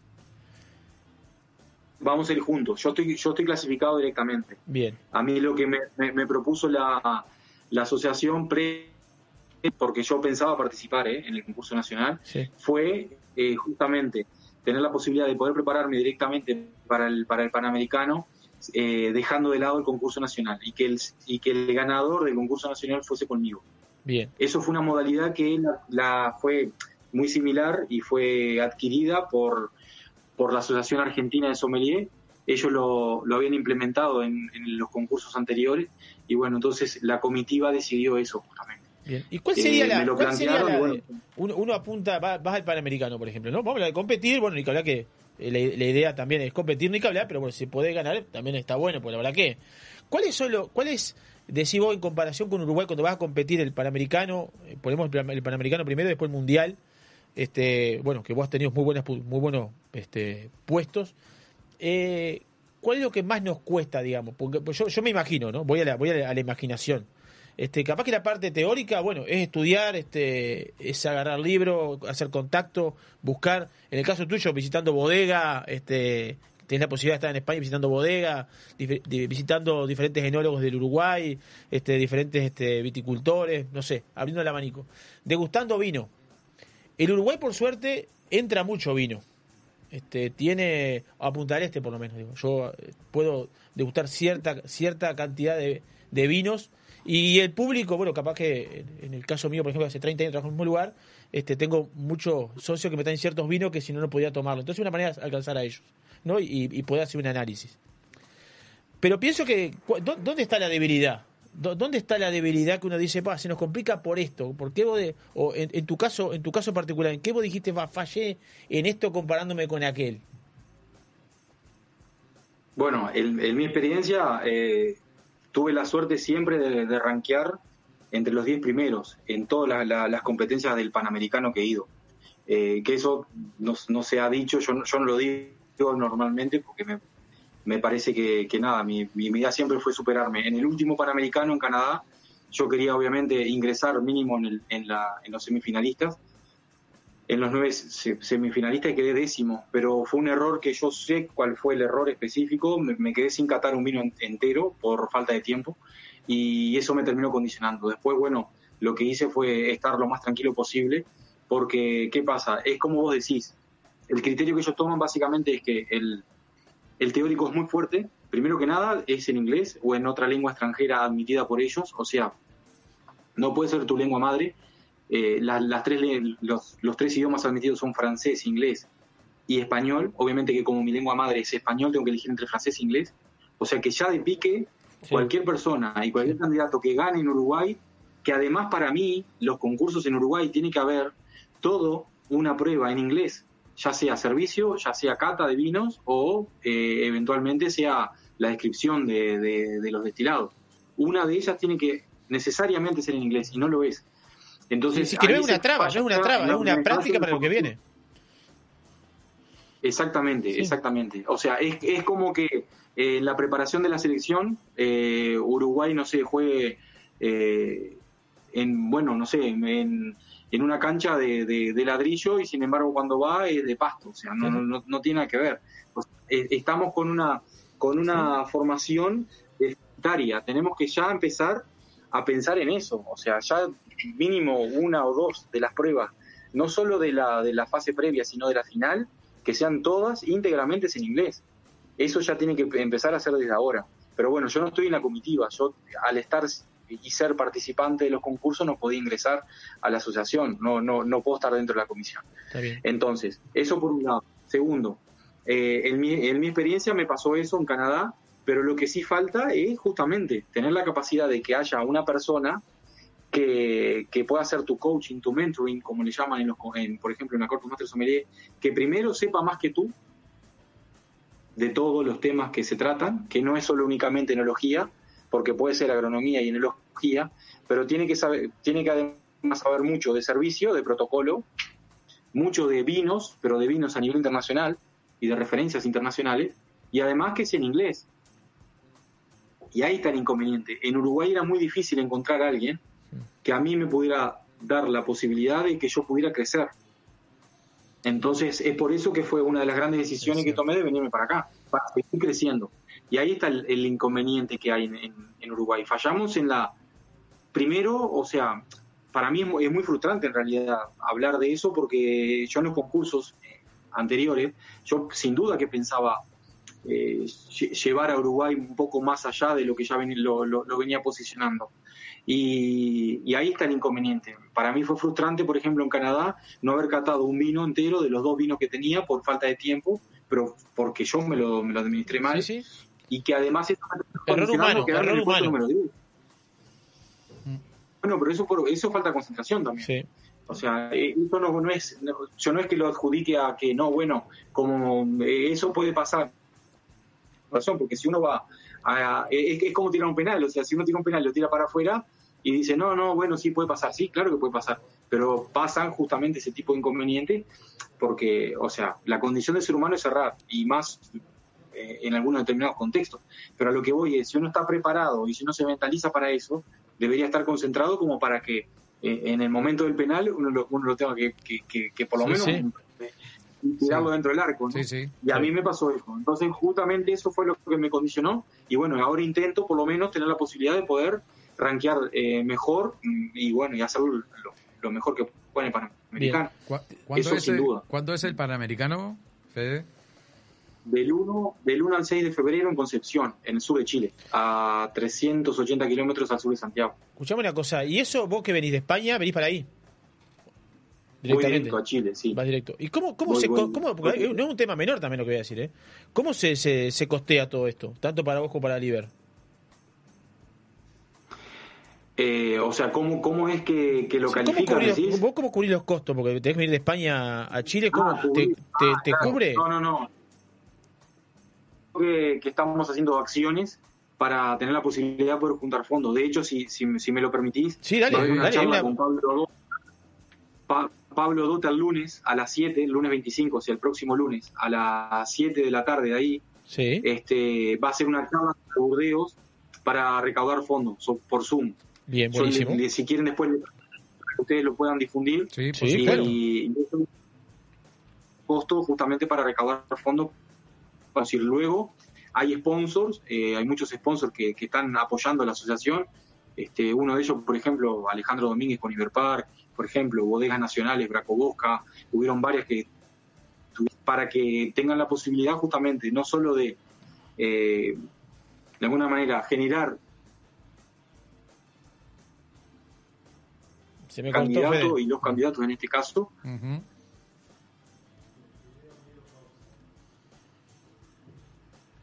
Se nos cortó, Fede, dame un segundito. Fede. ¿Eh?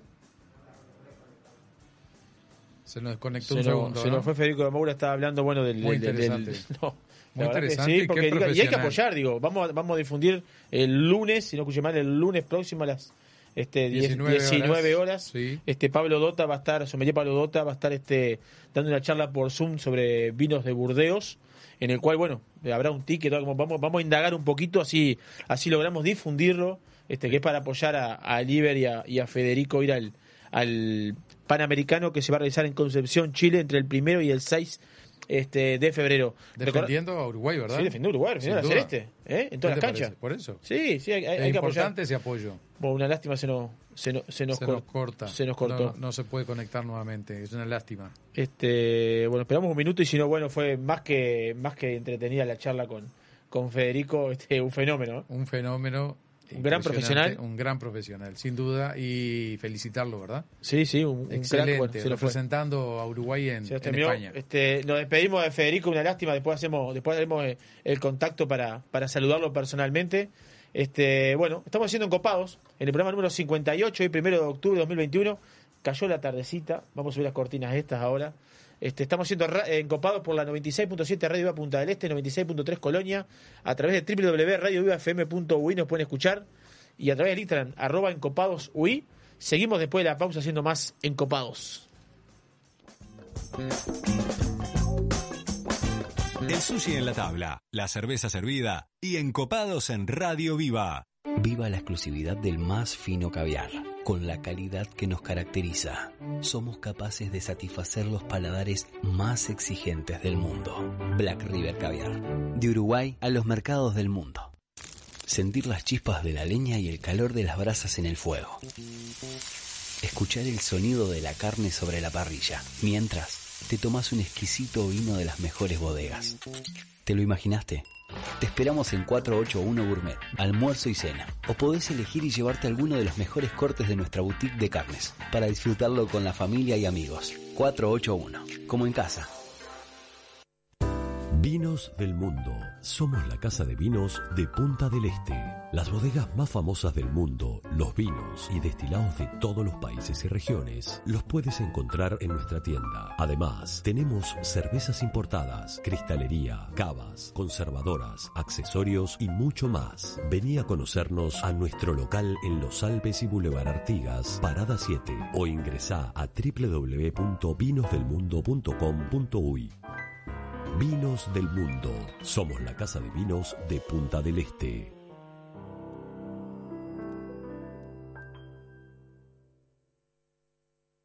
Estás en Radio Viva 967.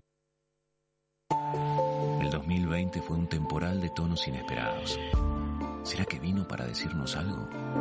Vino para cultivar la paciencia y para reinventar aquello que dábamos por sentado.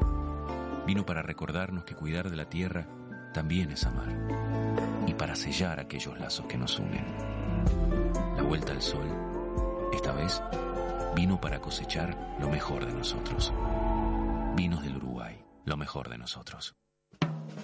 Restaurant Isidora, donde los sabores mediterráneos se conectan con la mejor vista del puerto de Punta del Este. Además de nuestras especialidades en pescados y mariscos, podrás probar nuestros exquisitos platos de pasta y risotto y maridarlos con una de las más de 200 etiquetas de Uruguay y del mundo que componen nuestra cava. Abiertos al mediodía y a la noche, en Rambla del Puerto y calle 21. Isidora, calidad en cocina y servicio. En el año 1999 abrimos nuestra primer tienda de vinos en Argentina. Actualmente contamos con más de 50 sucursales entre Brasil, Argentina y dos en Uruguay. ¿Ya sabés quiénes somos? Tenemos vinos de Francia, Italia, España, Portugal, todo el Nuevo Mundo, Uruguay, Argentina, Chile, Estados Unidos, Sudáfrica y Nueva Zelanda. ¿Aún no sabés quiénes somos? Desde el 2005 estamos en Avenida Roosevelt y Parada 7 para que tu compra se transforme en una experiencia. Somos Gran Cru, la tienda de vinos número uno de la región. También experimenta la compra online a través de grancru.com.uy. Encopados. Sibaritas haciendo Radio Gourmet.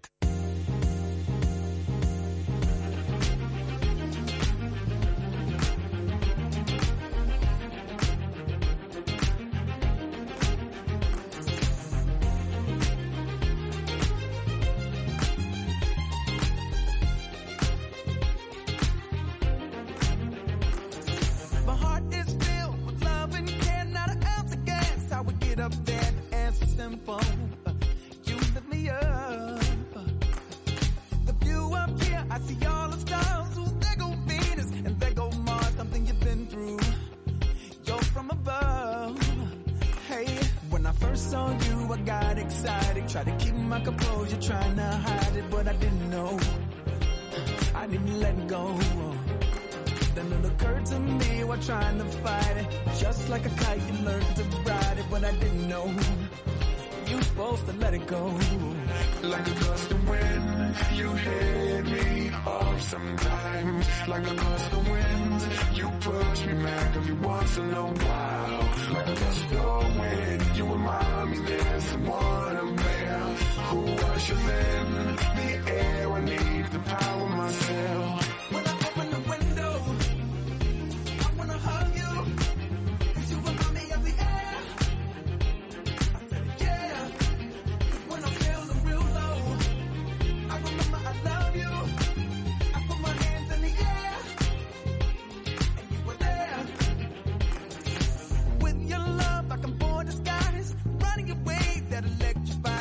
Other.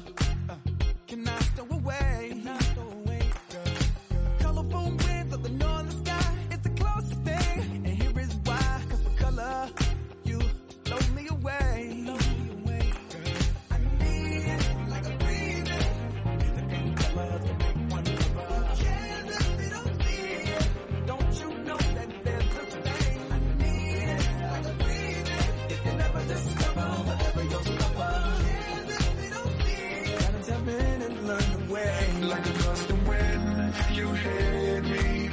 Sometimes. Like a gust of wind, you push me back every once in a while. Like a gust of wind, you remind me there's someone up there who ushers in the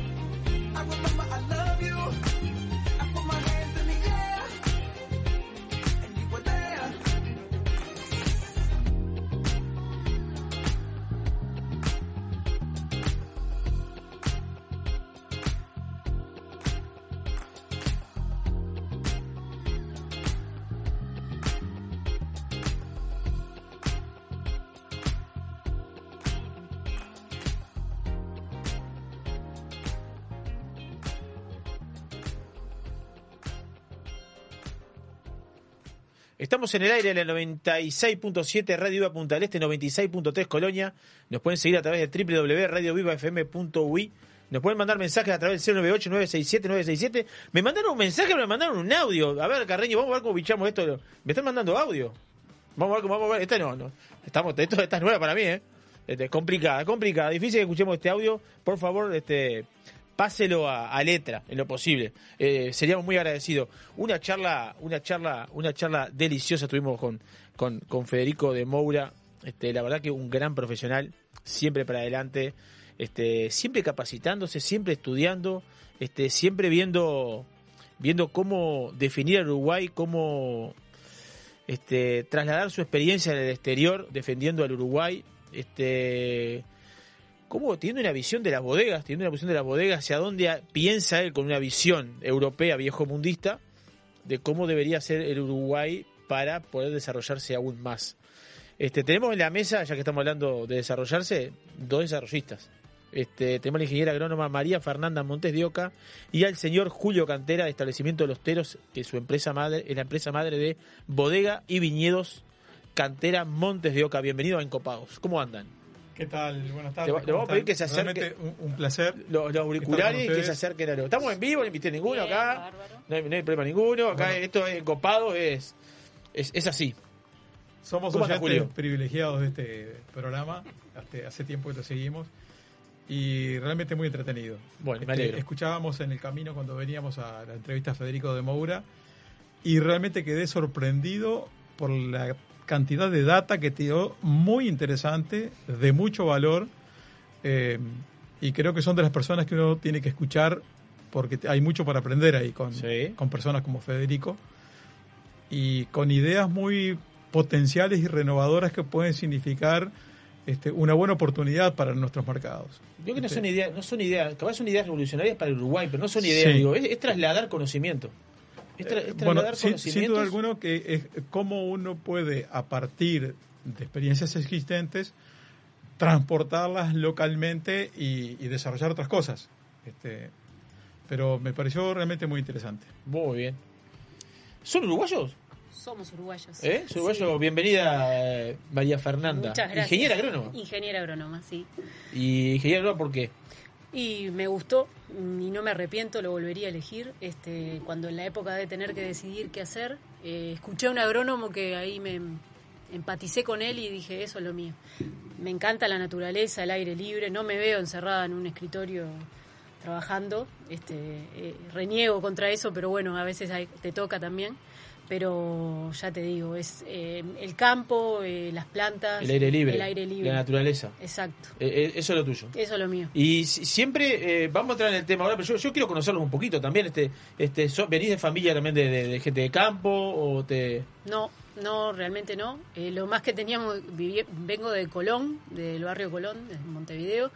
Y este, mi padre sí, un apasionado por los bichos, tener en el fondo una huerta, eh, un gallinero. Ah, bueno, hay- hay un porqué. Bueno, hay ahí Hay- algo. hay- sí. hay.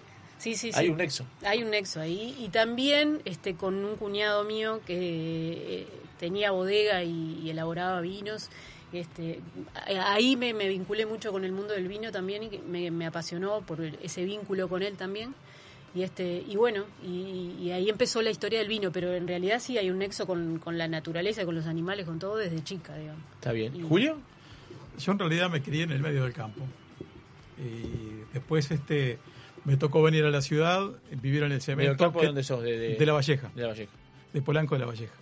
Y este después me tocó sufrir el cemento y metido en ingeniería de sistemas, este, donde este, me tocó vivir toda mi vida profesional eh, en una oficina. eh, Todo lo contrario. en- exactamente. Los, los opuestos se unen. Exactamente.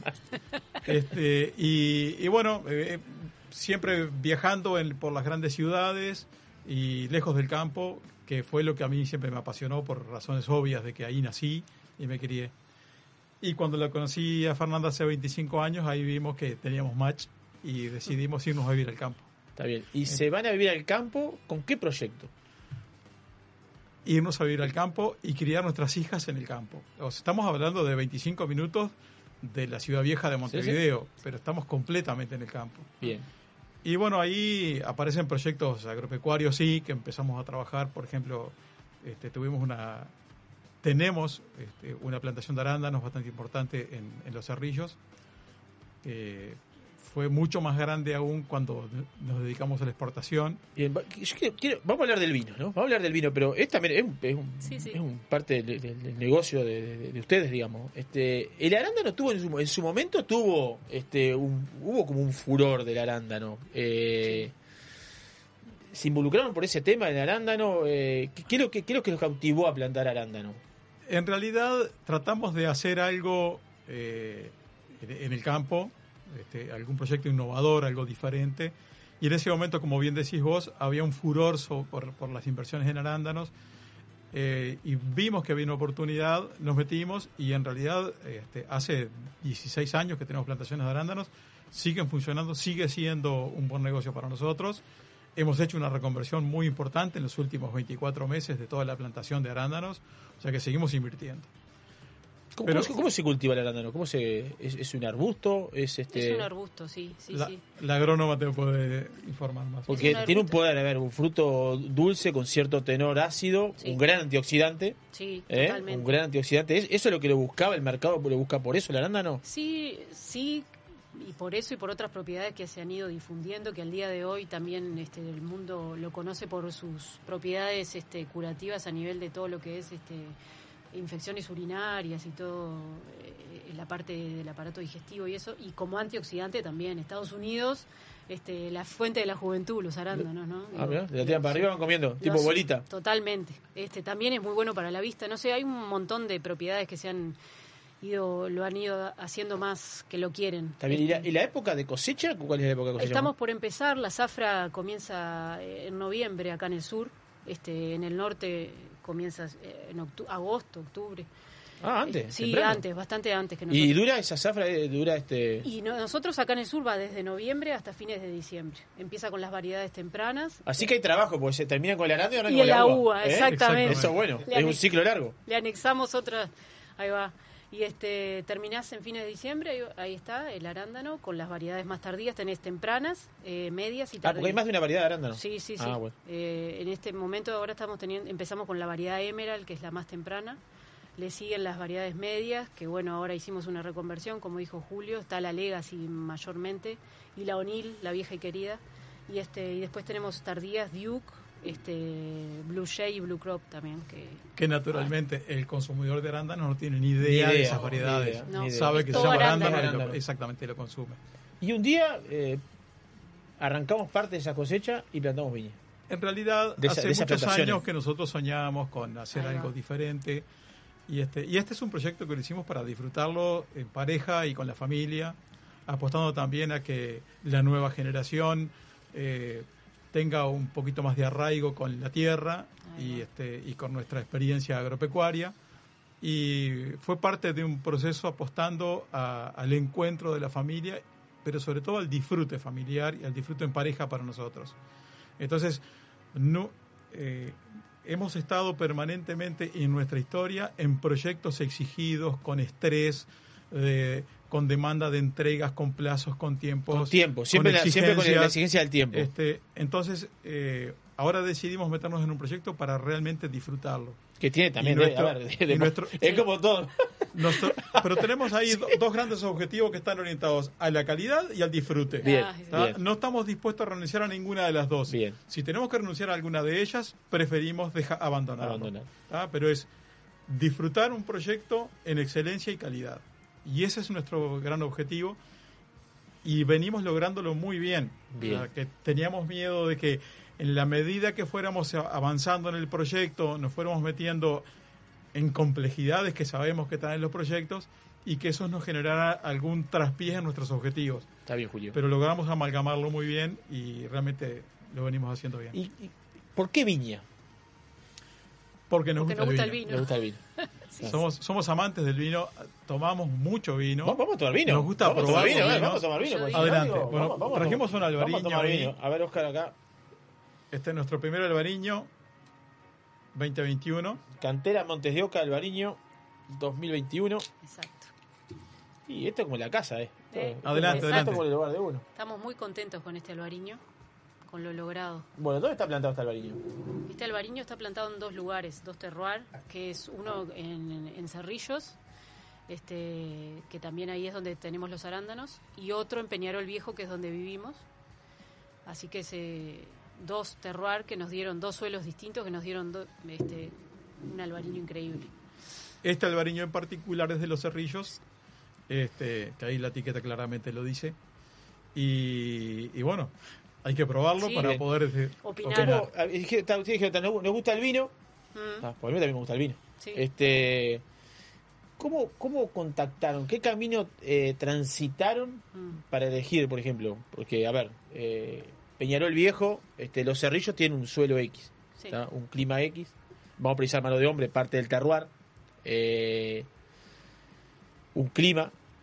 ¿Cómo se, asesoraron? ¿Qué, qué- ¿En busca de quién fueron? ¿Cuáles fueron esos contactos como para decir, bueno, podemos, podemos por acá. tipo del suelo que tienen? Porque uno puede decir, por ejemplo, a mí me gusta, la- me gusta, para decir algo, ¿no?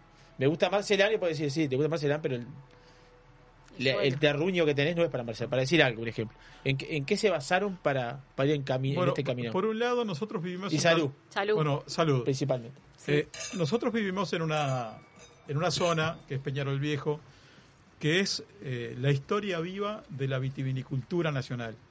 Estamos hablando de que fueron los primeros suelos donde se cultivaron vides en Uruguay, que fue Peñarol y, y, este, y Manga.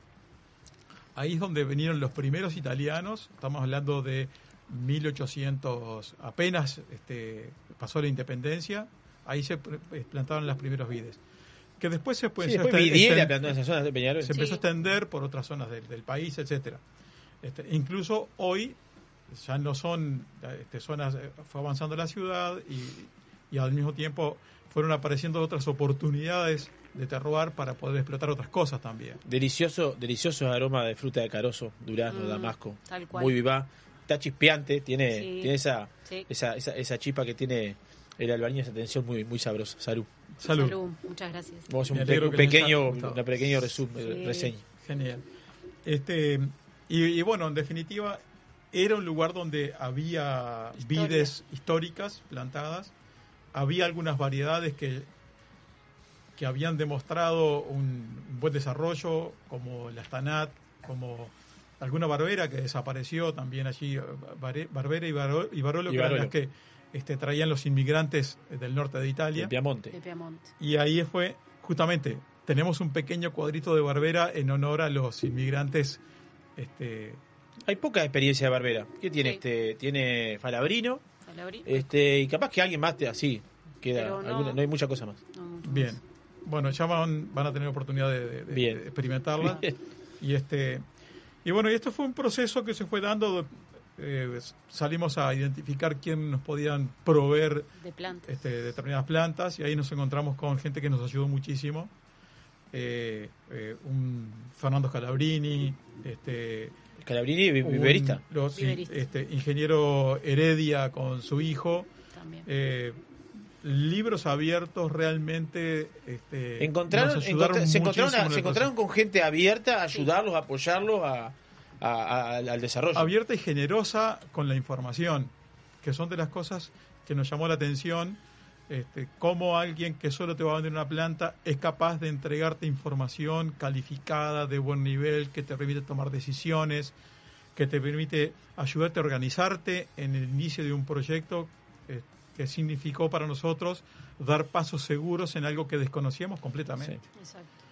Este, al mismo tiempo, eh, en el caso de Fernando Scalabrini, nos eh, vinculó con un grupo CREA, este, donde hay este, varias bodegas de primer nivel, este, como, bueno, no quiero nombrarlas No, no, porque me voy a olvidar algunas, No, no. estamos hablando... Pero el grupo de- CREA son tre- enólogos trece- o, sí. o, eh, viticultores que, que en sí van y visitan diferentes diferentes bodegas o emprendimientos y les ayudan a desarrollarse. Dos vecinos de ustedes que son este, Bodega Oceánica, Cerro del Toro, desde Montevideo, este, estableciendo Juanicó, Varela Sarranz, eh, tenemos Jiménez Méndez, Sí. eh, de Carmelo tenemos a, al Vasco Subizarreta, con su familia. Y, Fenómeno. y- y le pido disculpas a los colegas que me- no me estoy olvidando porque somos Con- lo, estás 14 diciendo, lo estás bodegas. diciendo con total sinceridad, no te preocupes que Este, es así. Y bueno, eh, ahí nos encontramos con gente con una estupenda experiencia.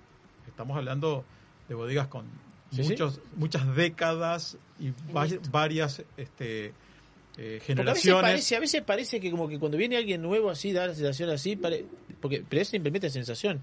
Es al contrario, este es es apoyar, lo que hablamos un poquito con Federico hace un ratito, es, es apoyar porque es parte del Uruguay vitivinícola, es parte del desarrollo en el que vengan este nuevas inversio- inversiones, nuevas personas con ganas de, de, de- de elaborar vino, de vinificar, de dar mano de obra. Totalmente. Este es, es la idea. Y sobre todo que eh, cuando vos te encontrás con nuevos jugadores que aparecen, eh, eso genera eh, otra sinergia o, impulsa de otra manera este, al negocio y también te obliga a crecer en todos los sentidos, desde el punto de vista profesional, del marketing, de la calidad, este, la apuesta al consumidor. Cuando vos tenés más oferta, el consumidor es más libre. Y eso hace que vos tengas la obligación de hacerlo cada día mejor. Yo creo que eso también es parte de la este, de, del- del- de lo que tenemos que entender cuando nosotros dependemos de un consumidor este, para, para sobrevivir en un negocio. Que no es el caso nuestro porque estamos mirando este negocio de una forma diferente. Bien. Pero los existentes yo creo que este, le- Sí, les a- viene bien a- al que otro le, mueve la modorra, como dicen. Lo, mueve, lo Eso. mueve- lo mueve un poquito para Empuja. decir. Claro, porque a veces uno. Pasa que a veces uno está encasillado en cierta cosa y vamos bien, pero tiene que aparecer algún est- Claro, que te... externo que es parte de. Para decir, opa, entonces hay, hay que, agar- hay, que agarrar, hay que agarrar y tomar ciertos rumbos. Me fui, me fui de un lado. Eh, Ah, no, tenía- conversar conmigo te puede llevar por cualquier lado. te tenía digo la- porque no, no. porque acá yo voy y vengo, voy y vengo. Y si me tomo una copa de vino, ya ahí se les descontrola. Adiós. Tenían los- la- las tierras en los cerrillos, en Peñarol, este viejo. ¿Vieron que. ¿Por qué hicieron una inversión ahí? Y no vinieron, digamos, más hacia el este. No estoy defendiendo el este. No, no. eh, o no fueron hacia Colonia, o no fueron hacia Salto. Digo, como que hay, hoy por hoy hay una, como una búsqueda hacia el este. ¿no? Pues la verdad, hay como una búsqueda. Eh, bodegas clásicas de, de- de- de- del sur del país este, vinieron y Para acá, pusieron una rama en la zona este por un tipo de clima, un terruño diferente. distinto. ¿Por qué ustedes, en qué, en qué se basaron, digamos?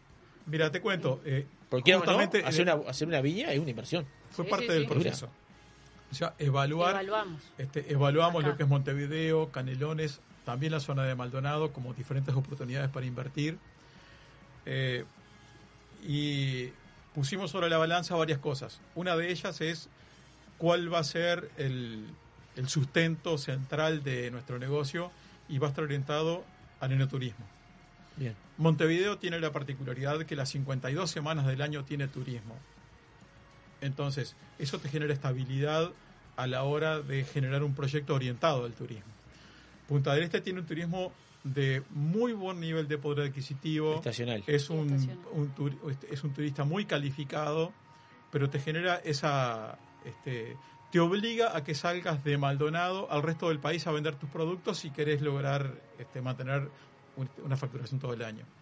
Entonces, este, eh, bueno, básicamente por Sí, ahí sí, pasa el, estudio, cosa. el estudio de mercado Estamos- pasa que Estamos Sí, a sí. 25 minutos de la hotelería de Montevideo y eso nos posiciona como una este, eh, con un proyecto que puede funcionar más establemente todo el año.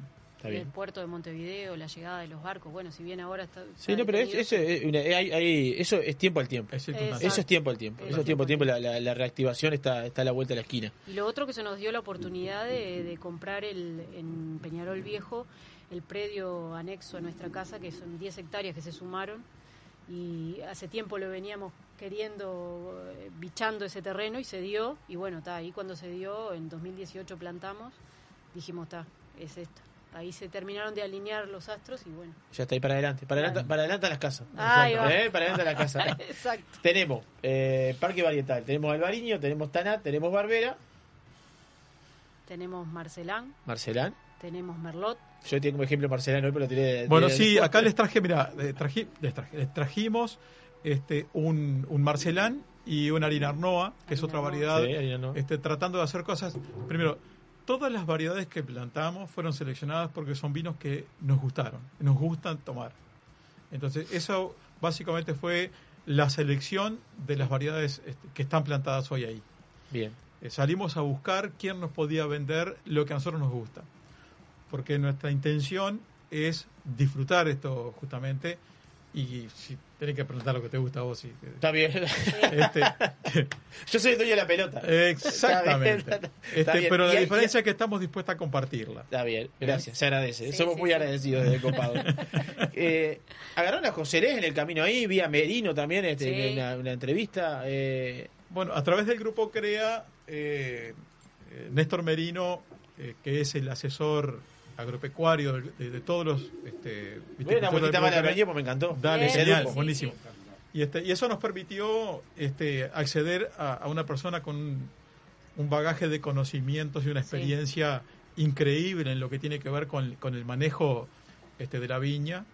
Eh, Fernanda además este, se ha sentido muy a gusto trabajando con Néstor. Sí, totalmente. Porque Sí, Néstor es una persona- lograron una- un un, crack. Sí, sí, lo- lo- lograron un match excelente. Como persona y como, y como profesional, este, es un placer trabajar con él, aprender con él, las recorridas, todo lo, lo- es otro libro abierto y siempre Sí, gente simple. simple, ¿Eh? exacto, porque la Este, palabra simple es Transmitir, una vez se piensa que. no- Una cosa, yo tengo una- un, un ejemplo de los vinos, que por ejemplo a mí me gusta que los vinos sean complejos, pero digo complejos, sé que sean aromáticamente me brinden muchas cosas. Claro. Y después sean fáciles de tomar. Pero la Sí. palabra fácil bien entendida. Sí, de No, no, simpleza. ahí va, de, De de- esto de que otro. me guste, que me, me atraiga, que me. Ya sea porque tenga más cuerpo, menos cuerpo, tenga más tamaño, pero que me guste, que sea atractivo. totalmente. Entonces Bueno, pasa y, por ahí. Y, este, y, y a partir de, de- de- de la llegada de, de Néstor, que pudimos, eh, primero le planteamos a Néstor qué era lo que queríamos este, con nuestra uva. Y nosotros lo que queríamos era hacer vinos este, de alta gama, de calidad. eh, le contamos cuáles eran los vinos que nos gustaban tomar, tanto este, de los vinos nacionales como extranjeros. Y está, dice, está claro entonces el trabajo que vamos a hacer en el campo.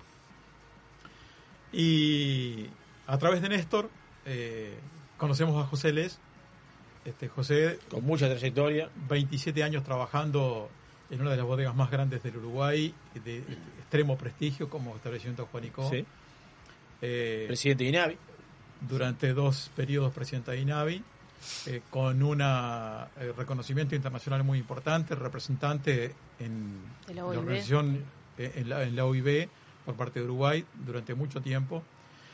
Eh, y bueno, cuando llega José, nos lo presentan, le contamos el proyecto. Cuando llega José, dice, bueno, vamos, les voy a traer a José para presentárselo.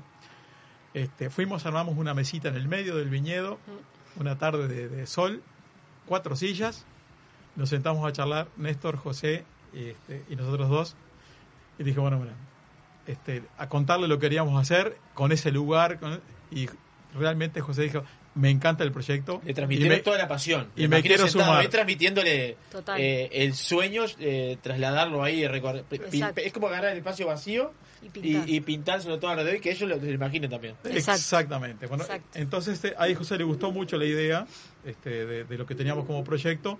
Se sumó y ¿qué le podíamos pedir a José? Nada. Divertirte. Divertite, hacer, hacer lo que sabes y lo que siempre Que quisiste hacer. sale. Sí, Entonces, eso- esa ha sido nuestra relación con José. Otra Este, gran persona. Tenés vía libre y este y, y así este hemos trabajado. Nos hemos este, disfrutado mucho, son personas de muy buena calidad, tanto José como Néstor. Y entendemos que tenemos un equipo fantástico y las cosas que se están logrando, las estamos logrando divirtiéndonos y pasándola bien. Si son viñedos Este, jóvenes que la verdad tiene una excelente expresión. Sí. Este, Estamos, este, como es, muy sorprendidos de que de eso, justamente, Sí. de que en tan poco tiempo poder haber logrado esto y, y haber hecho tan en buen equipo, amalgamar, amalgamarnos sí, tan un término, bien. ya tienen el término amalgamar, es bien nuestro. Sí, Sí, totalmente, totalmente. Tienen que amalgamar. Sí, sí, sí, y amalgamamos. Es- es- eso es buenísimo. Eh, estamos hablando de Se variedad. traduce en esto. Sí, se traduce en esto. Vamos, vamos- vamos a pasar a probar otro, porque si no me quedo, me quedo con este enganchado. Sí, precisamos un descorchador. Sí, tenemos por algún lado. Pero ya después del corte Sí, sí, entra- sí. entramos, Genial. entramos en eso. ¿Hacia dónde van? Es un placer, es un gusto la idea que la- se críe la, la familia en el campo. Mm. Este, ¿A qué apuntan? ¿Que los vinos que sean eh, vinos jóvenes siempre? ¿O apuntan a tener un, eh, vinos, llamémosle, con cierta, que pasen por barrica? ¿O por huevos de hormigón? ¿Cuál es- ¿Hacia dónde van? ¿Hacia dónde? ¿Cuál es el sueño más adelante? Mira, Vamos a volver para atrás de vuelta, so- por las Sí. dudas. Vamos a volver para atrás. Sí, sí, sí. Como te conté, eh, cuando nos juntamos con José, este, una de las charlas fue, nosotros queremos que cualquier vino que exista en nuestra bodega, que vengan nuestros amigos que les guste tomar vino, yo les diga, elegite uno cualquiera que lo vamos a tomar juntos, porque seguro que va a estar a la altura. Ese, ese es el, después dentro de eso pueden haber vinos jóvenes, pueden haber vinos este, con crianza, con más o menos barrica, de determinados diferentes perfiles. Pero tienen que ser sobre todas las cosas este, vinos que uno los tiene que disfrutar al tomarlo. Está bien, que les guste. Exactamente. ¿Qué, qué vinos te gustan? Nos gustan, el- a mí me gusta mucho la madera, Bien. pero no la madera porque sí, de esa madera Que- eh, que la madera hay que meterle madera que para que madera tape el malo vino. del vino. O sea, Sí. eh, recién justamente con Federico estaba hablando de eso. O sea, que eh, eh, hubo una No- no es- cultura no de la mismo, madera. No es lo mismo. No es lo mismo. La madera que tapa un defecto del vino Ahí que un vino que tenga madera. Eso. Eh, ¿Se entiende lo que exactamente. Bueno, es- ese es el Este, camino. Eso, eso, eso es una cosa muy diferente. Ni que Eh, tomes incluso- madera. Sí, sí. Claro, porque de último uno está tomando vino, no está tomando coco ni este ni tabaco. Roble y cosas. Sí, sí, sí. Pero bueno, no, pero vu- vuelvo al principio. Este, ¿le gustan los vinos con madera? Sí. Bien. Eh, perdón. O pasaje. También nos gustan los vinos con madera. Ahí va. Ah, También. Muy bien, muy bien. Y nos gusta Ah, mucho. Es como nosotros, te gusta Claro, todo. ahí está. Eh, eh, el- lo que tú mencionaste del, del vino complejo. El vino complejo es un vino que uno tiene que eh, descubrirlo porque tiene muchas posibilidades y en Va- la va- medida va que uno... paletas. Exactamente. Te brinda. Entonces, ese es un perfil de vino que nos gusta muchísimo. ¿bien? Eh, que no es este rosado que acabamos de ver, que posiblemente este albariño de pronto en un proceso de 3, 4, 5, 6 meses de, de- de envasado va a, a expresar nuevas Sí. cosas. eh, porque Y es hemos- una variedad, albariño es una variedad que, que tiene un gran potencial de guarda.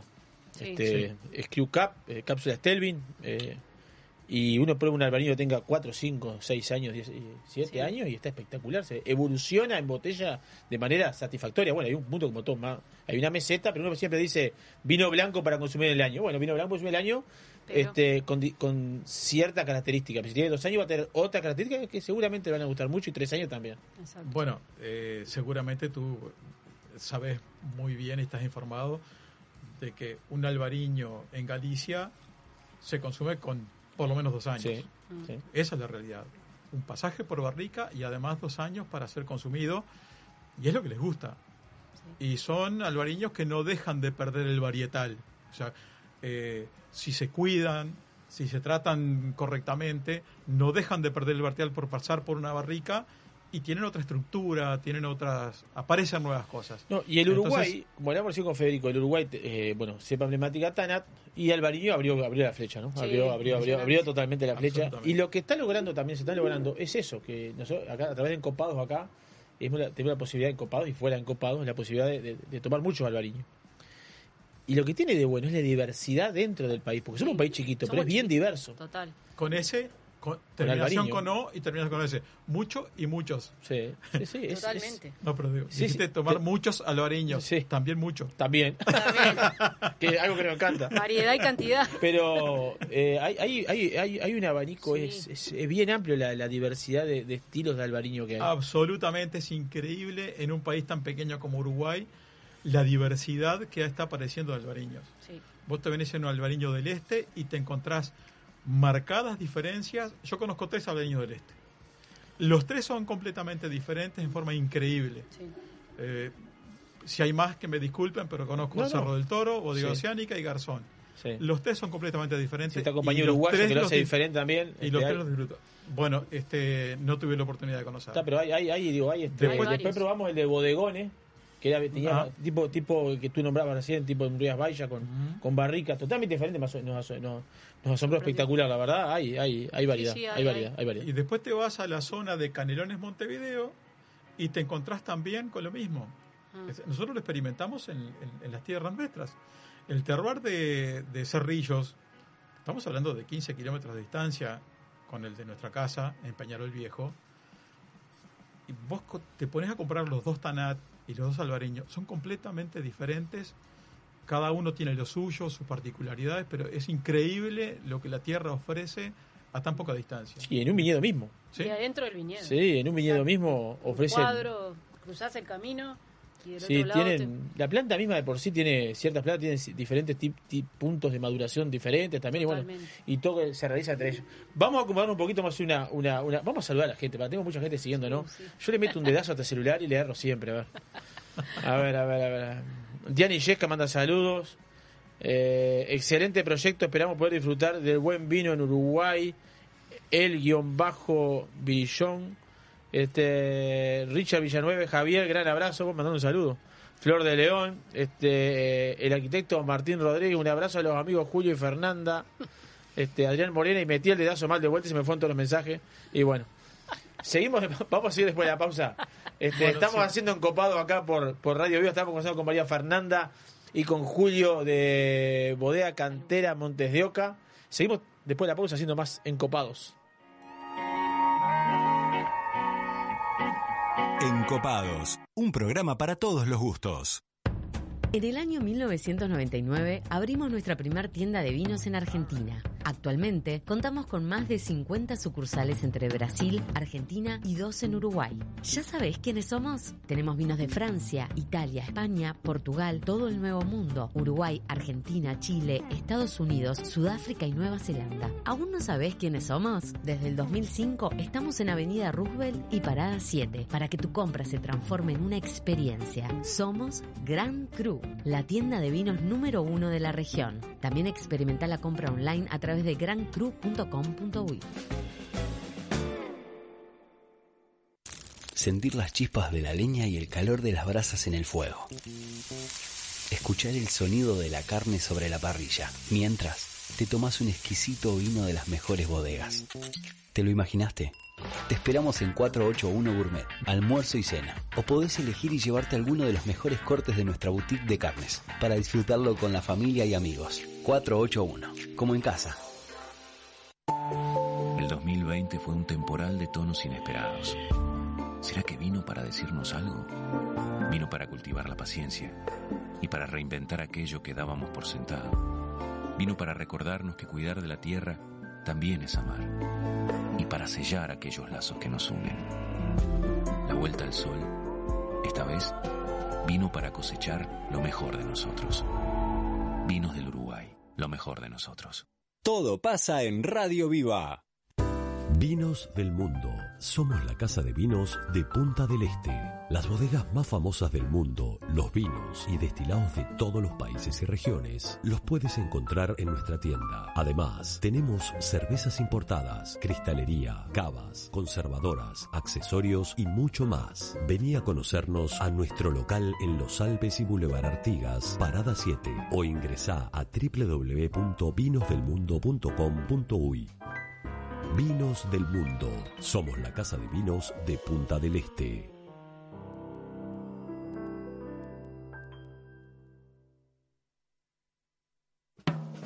Restaurant Isidora, donde los sabores mediterráneos se conectan con la mejor vista del puerto de Punta del Este. Además de nuestras especialidades en pescados y mariscos, podrás probar nuestros exquisitos platos de pasta y risotto y maridarlos con una de las más de 200 etiquetas de Uruguay y del mundo que componen nuestra cava. Abiertos al mediodía y a la noche en Rambla del Puerto y calle 21.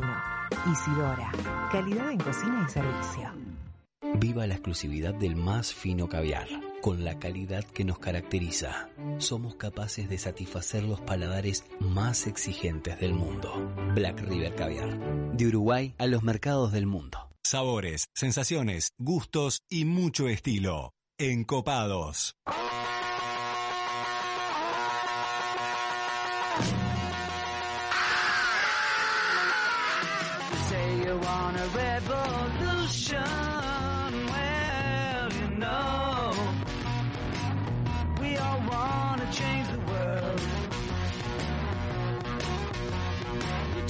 That it's evolution.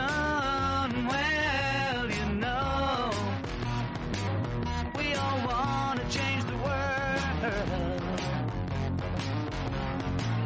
But when you talk about destruction, don't you know that you can count me out?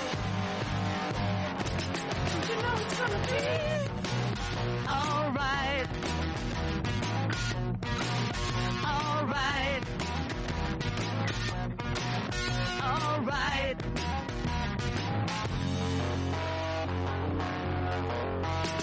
You say you got a real solution.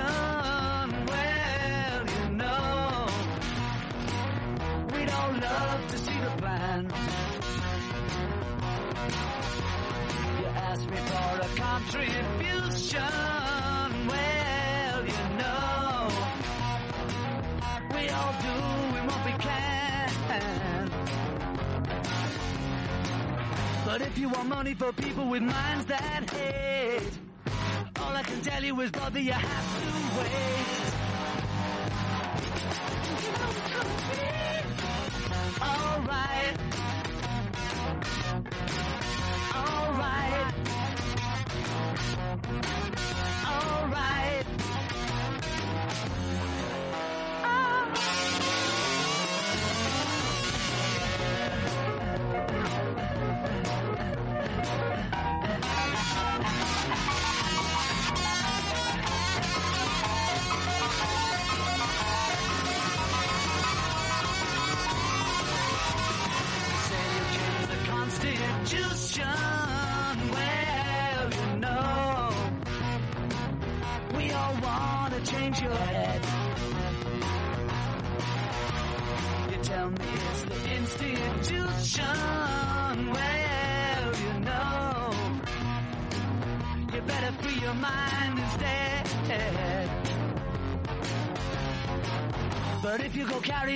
Of Chairman Mao, you ain't gonna make it with anyone anyhow.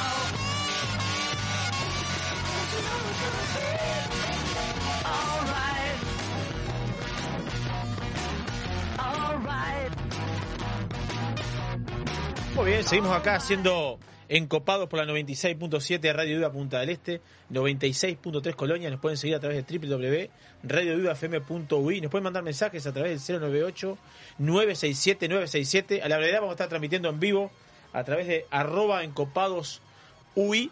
Y bueno, vamos a, Estamos conversando acá con María Fernanda y Julio de, de Bodega Viñedos Canteras Montes de Oca. Vamos a saludar a otro sponsor, Isidora, este restaurante Isidora, este 41 Gourmet, Vinos del Mundo, Pontín, Solera para etapas y vinos, Black River Caviar, Bodega Garzón, Gran Cru e Inavi. Así que bueno, seguimos conversando con, con María Fernanda y con Julio. Este, ¿Cómo están pasando bien? Estupendo, realmente. Bueno, bueno me, me alegro, nosotros, no- nosotros también. Este, gra- gracias por acompañarnos en, en, en Encopados. Este, No, va- va- vamos a pasar a tomar otro Un programa muy ameno. Dale, ¿Eh? genial, vamos, buenísimo. vamos a tomar un, un- Vamos a probar el tinto. Bueno, les contamos, lo que trajimos Contanos, ahí es una. Ahí es una harina Arnoa.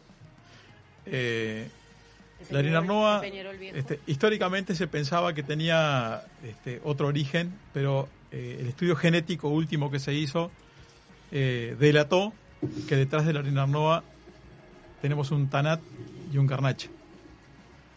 Y, y eso este, de alguna manera lo vemos expresado en el vino, porque vemos un vino con unos taninos muy potentes, muy fuertes, pero al mismo tiempo este, ahí aparecen unos aromas mucho más este, amigables por parte del garnacha y, y bueno, creo que el vino ese expresa también una particularidad del terroir donde está instalado, que es eh, Peñarol Viejo. Como yo les decía, Peñarol Viejo es un, un lugar donde tenemos vinos, donde tenemos una historia muy rica del vino. Y bueno, lo pusimos a jugar ahí a ver cómo, cómo se comportaba. Y bueno, salió a la cancha y ahora ustedes este, no- nos contarán qué les parece. Esto, esto, esto, esto, es, eh, bueno, viñedo dijimos 2000, plantado el de Peñarol, 2018. Sí.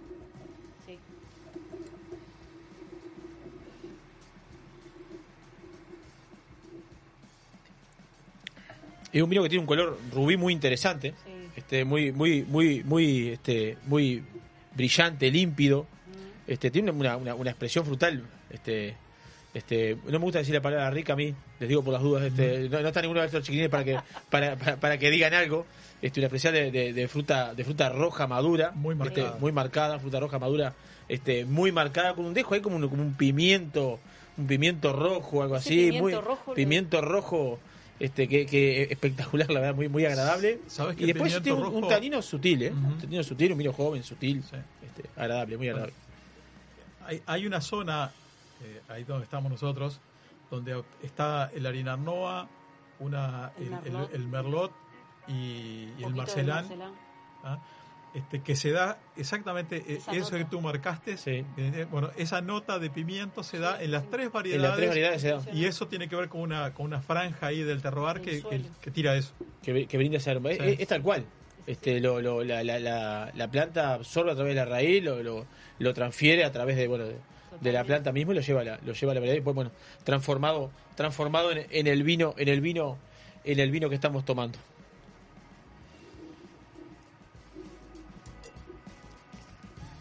Estaba disfrutando el vino, no, disculpe.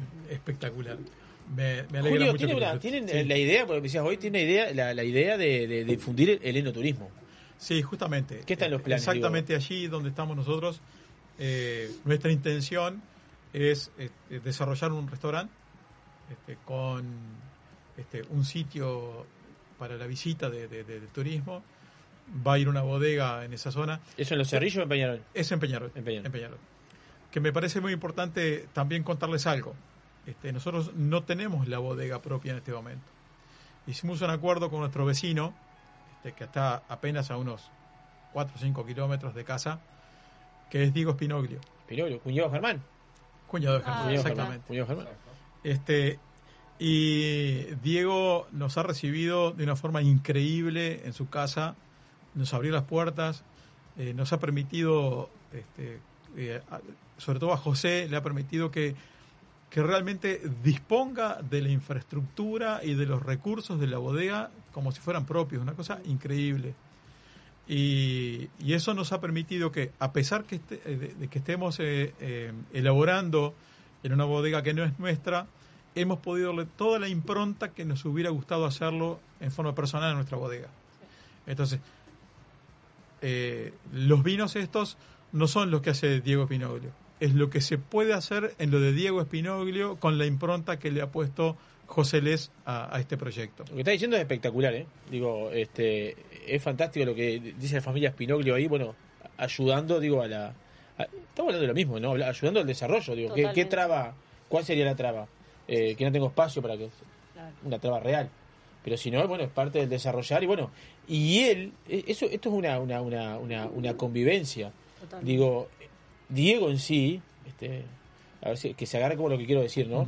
Puede, puede captar cosas diferentes para sus viñedos, para su elaboración, y ustedes también de Diego. Claro. Absolutamente. Digo, esto es una simbiosis, Lo- esto lo- es una, que un feedback continuo de, de- Totalmente. de lo que has mencionado, lo que has mencionado es la realidad de lo que ha sucedido en este Sí. año trabajando con Diego.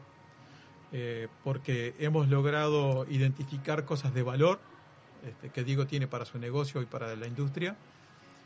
Y bueno, eh, la participación de José también le ha permitido a Diego incorporar cosas eh, para su propio eh, negocio. O sea, Totalmente. ha sido muy constructivo y, este, y de mucho aporte de las dos partes este proceso. Cuando hoy hablamos de, eh, vuelvo al principio de, de Moura, cuando se habla de la denominación de origen, de la Sí. IGT, este, tiene que haber esa conexión entre las bodegas y eso, porque si no es imposible de hacerlo. ¿Verdad? Tiene, tiene que haber, eh, si, no si no existe esa conectividad, Sí, sí, sí. eh, todas esas cosas, eh, como un país, bueno, eh, aquel decía, no me acuerdo qué era, si era Eslovaquia, me lo perdí en la Sí, charla, Eslovaquia, eh, que era Chiquitito, pero. chiquitito, tenía mucho más que nosotros, Mm. pero tiene que haber unidad, tiene que haber unidad. Si no hay unidad, es, es complejo hacer las cosas. Sí. Sí, sí, Este-. Solo en una de las zonas, 7.000 hectáreas. 7.000 hectáreas. Ahí va. Y acá no tenemos eso. Exacto. No en todo el Uruguay. ¿Cómo ven el vino uruguayo? ¿Cómo lo ven? ¿Cómo lo, lo, lo, eh, visto desde... Bueno, hoy son parte de... Bueno, Sí. eh, yo te puedo contar desde el punto de vista O del cómo lo veías, cómo y- lo veía y- y ¿Cómo cómo lo lo ven vemos? ahora. Eh, evidentemente que eh, la vitinicultura uruguaya ha tenido un proceso muy interesante, ha tenido una evolución muy rápida. O sea, cuando nosotros vamos, nos vamos tres décadas a- atrás en el tiempo, era imposible que vos pudieras tomar un vino uruguayo de las características de lo que encontrás hoy en la góndola. O sea, no tenés que ir a rascar para encontrar cosas buenas. Lo encontrás en la góndola y encontrás bastante. Eso no existía. Entonces, todo el proceso de reconversión de los 90, más la aparición de proyectos apostando a la calidad, este, como varias de las bodegas que apostaron a reconversión y otras nuevas que aparecieron, generaron, generaron un, este, un impulso muy fuerte en el negocio y a eso le tenemos que agregar la competencia externa. Porque eh, el, el consumidor va a la góndola y tiene una oferta muy amplia, Muy de vinos. Y eso. eso, eso hace de que si no estás a la altura, tu cliente muy rápidamente te abandona y se va por lo que le gusta. Entonces tenés que estar a la altura de las de la demanda de tu cliente, combinando precio y calidad. Exacto. Porque no es que eh, solo ofrezco eh, calidad y quedo fuera de precio, porque también quedas afuera del mercado. Sí. La, la- hablando de mercado, yo hoy quiero comprar una botella. No, no, no, tengo, tengo para charlar todavía, ¿no? Sí. Pero digo, quiero comprar hoy por hoy una botella de, de Montes de Oca. ¿Dónde la consigo? ¿Cómo la adquiero? La podés conseguir eh, con nosotros mismos, contactándonos. En Instagram están los contactos. Bien. Este, y de- hacemos entregas en Montevideo sin costo, el envío sin costo. Y a todo el país también. Pero Este, básicamente hem- hemos eh, eh, decidimos. Digo por si la quiere probar la botella. Sí, pero, te cuento. Nosotros decidimos transitar un camino que probablemente sea el más lento, pero el que entendemos que es más noble. Y es identificar ciertos socios con los que desarrollaron el negocio, que estén dispuestos a vender el producto con conocimiento.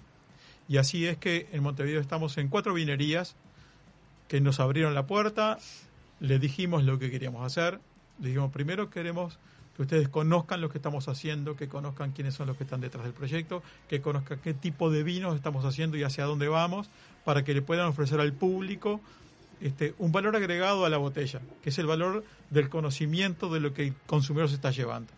O sea, el que quiera este, y, rápidamente este, esas casas especializadas lo tomaron como, como algo realmente este, de valor para su negocio también. Eh, entonces, este, ahí tenemos eh, eh, varias minerías de Montevideo que le están ofreciendo los vinos. ¿Como por ejemplo? Las Vizcarras, eh, Vin Vintage, por Benito Blanco, las Croabas. eh, El amigo Doño, Fernando Doño. Sí. Qué personaje. Sí, sí, totalmente. Este, Licorería Alvear. Alvear.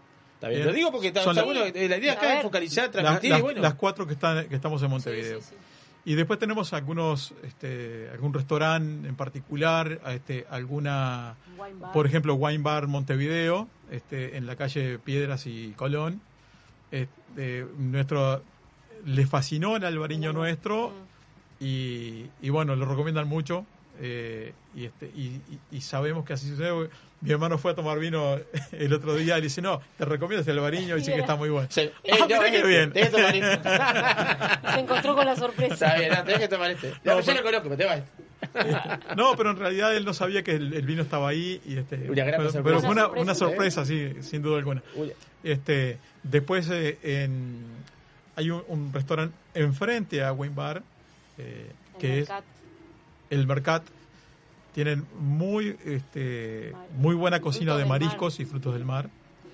Y, Y ahí y también también. Y ahí era el Bariño, gallego. Exactamente. Sí, Exacto. sí, mariaje gallego. Espectacular. hasta inclusive muchos clientes de Brasil este, le dijeron, pa, quiero que nos contactaron, nos llamaron de Brasil. y Claro, todo. porque después piensa con lo que hablas tú, eh, Julio, empieza el interés de conocer la bodega, porque uno va a un lugar, Claro, porque es- es- el brasilero es el, es el gran jugador. Sí. Este, no sé si lo ven así, no, pero es el gran Sí, jugador que venía y, y le gustaba, le gusta recorrer bodega, le gusta conocer, es eh, investiga, quiere, quiere ver qué, qué hacen, Inquieto. quiénes son, este, es inquieto, este, Te- tenemos claro de que es- ese es nuestro público objetivo cuando comencemos con el, el enoturismo, que es el, el, el pu- el- el- digamos, Montevideo se nutre en su turismo más importante con el turismo de Brasil y el argentino. El turismo argentino no viene a consumir vinos a, Uruguay. El, con- el- el- el turista brasilero viene específicamente en algunos casos a conocer bodegas y a conocer Sí. qué es lo que se está haciendo con el TANAT en Uruguay. Entonces, este, eso es, es parte de, de- de un conocimiento que lo teníamos identificado y sabemos que es un camino este, a transitar El- necesario. El, el TANAP, pero también hay que abrir, hay que abrir la, la, la- la cadena, ¿viste? Hay que, hay que abrir la, la, la- Sí, el espectro. este, el espectro. Hay harina, no hay, hay Merlot. Este, Sí. Bueno, el caso de ustedes, Marcelán. Marcelán un es poquito. una variedad. Marcelán es una variedad que se adaptó Muy bien. al Uruguay de forma espectacular. Es, Sí. es natural. Es natural. Es natural, gusta- nace, gusta mucho. nace, gusta mucho. Sí, sí, sí. Entonces hay variedades así. No me quiero ir del foco del, del enoturismo, ¿no? ¿Qué, qué, qué- cuál, es el, qué- ¿Cuál es el sueño ahí? Eh, ¿qué, ¿Qué es lo que tenés pensado hacer? Eh, ¿Restaurante? ¿Hospedaje? ¿Qué, qué, qué es la, ¿Cuál es la idea? ¿Cuál es la...? No, no, no, no tenemos. gastronomía. Sí, básicamente lo que es es, es gastronomía y, y comprar vinos ahí en una tienda este, En en, el lugar. en- en el lugar. Ahí va. Sí. Hacer Y- vivir esa y que después el- de viñedo, poder comprar en el lugar y, y poder este, disfrutar eh, de, de la gastronomía. Ese, es eso. Y después que el, el- El turista que cuando te conoce va y repite en, en los comercios especializados. Sí. ¿ah? Él va y entra por la web a una vinería, eh, alguien que se- encarga de vender por la web, y va y, te- y repite por ahí. Entonces, este, es, eh, creo que es- por ahí pasa también este, la apertura. Sí, a- a lo que conquista hablamos hoy. de- Tiene que haber ese de desarrollo de las bodegas. Usted, tienen los viñedos, la bodega la van a tener. Este, el desarrollo de turismo, el, el turístico lo van a tener. Eh, pero va por ahí el, el plan de negocio general hoy. El eh, plan de negocio, a ver si me entiendo. Llevémoslo a lo económico, pero eh, llevémoslo al plan de negocio del Uruguay vitivinícola. Uno dice, voy a Mendoza, como hablábamos recién Oscar, no sé cuántas veces fue a Mendoza. Este, y va a todo el entorno. Va a visitar la bodega, que te almorzar en la bodega, a recorrer el, el entorno, lo que hay al lado, museo, o obra, o escultor, o cultura, que haya a la vuelta. Es parte de, porque capaz que. Hay muchos que dicen, por ejemplo, que nos ha pasado, y es respetable, este, con el caso de la pandemia pasó, este, que dice, no, no, yo tengo la bodega, porque si abro un restaurante es otro plan de negocio que se me suma a la bodega. Es respetable. Sí, claro. Totalmente respetable. Acá tenés la evidencia que pasó en la pandemia, quedamos patas para arriba en la parte de, Claro.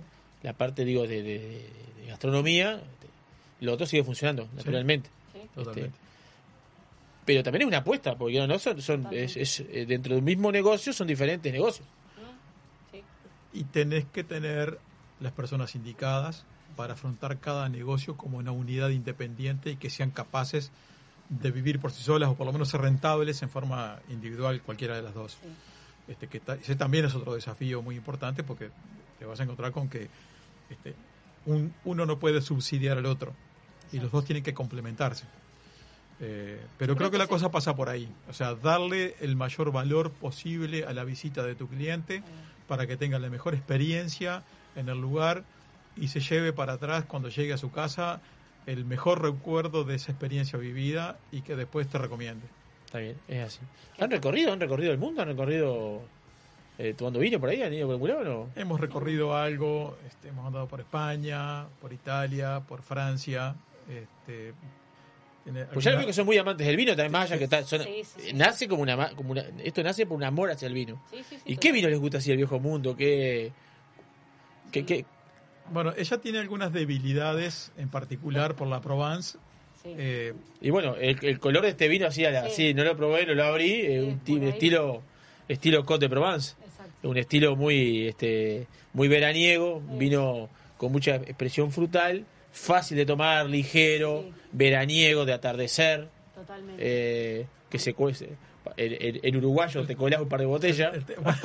El tema es que se, se- se le confunden los gustos. Si es, en realidad, la Costa Azul junto con la Provence o los vinos. No me queda claro qué es lo que más le gusta. Es todo. Y de un- un Todo. un match, que era vos. Claro, es un match. Ahí va. Totalmente, no, pero es hermoso este, la, la zona y este y los vinos riquísimos y por supuesto que en eso también hay un poco de la Provence.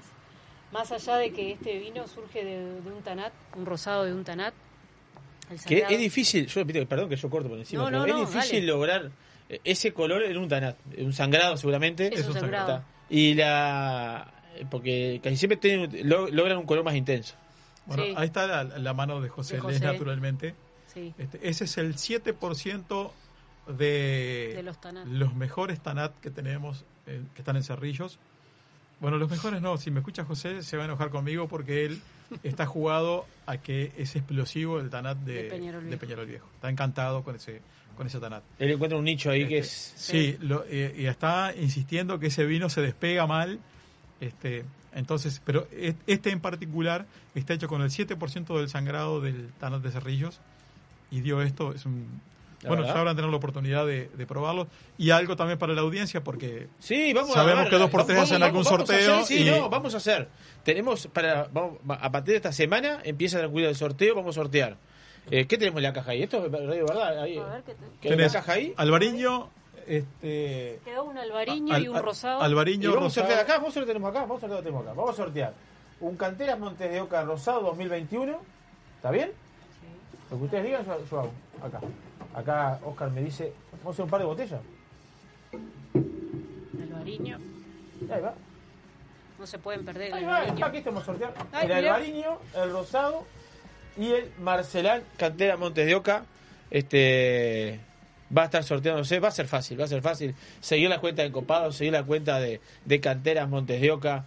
Eh, yo eh, soy medio veterano, yo este eh, agregar un par de, de- de personas que lo sigan ahí, Ahí va. y vamos a poner la consigna. La ¿Dónde están ubicados, joven. dónde están ubicados los, los viñedos? Bien. Y vamos a poner viñedos. Perfecto. Así, así saben que hay dos viñedos. Bien. Vamos, bien. vamos, vamos, vamos a buscarle, vamos a buscarle un foco de eso. Acá hay gente que está siguiendo. Un poquito Verónica de Correa- complejidad la pregunta. Verónica Correa. Hay que hacerla fácil para la gente. Sí, Verónica Correa, Alejandro divierte. Domínguez, siguiéndonos acá. Este, mucha, mucha, mucha gente siguiendo, siguiendo el vivo, conversando con María Fernanda y con, y con Julio.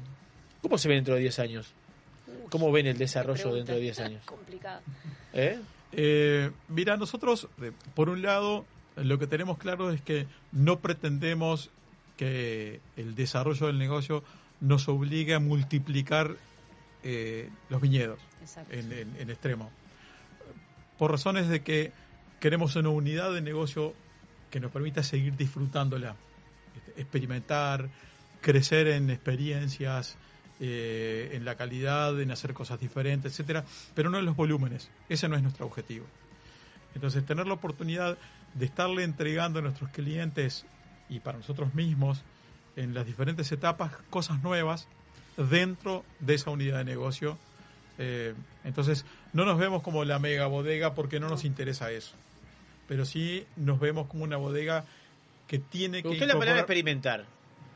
¿Está en los planes de ustedes experiment- ir experimentando Absolutamente. eh, no sé, una parcela o ir experimentando? Después que tengan, digamos, Totalmente. armado. Bueno, todo lo que has visto, Sí, sí, sí, sí. eh, todo lo que te contamos, eh, son vinos de muy poca intervención, porque queremos descubrir qué es lo que es capaz de dar la tierra. O sea, son, son lugares que eh, por primera vez se, se ha plantado viña en algunos de esos lugares, eh, se está conociendo, son variedades que en ese lugar nunca existieron tampoco, donde pudo haber algo de viña. Y entonces, naturalmente que descubrir lo que es capaz de dar el terroir es parte del desafío. Y el manejo va generando también entre el clima, el manejo, eh, todas las, la- las diferentes posibilidades que te ofrece esa combinación, eh, van a aparecer cosas nuevas. Y no queremos que esas cosas nuevas se vean contaminadas con elementos externos.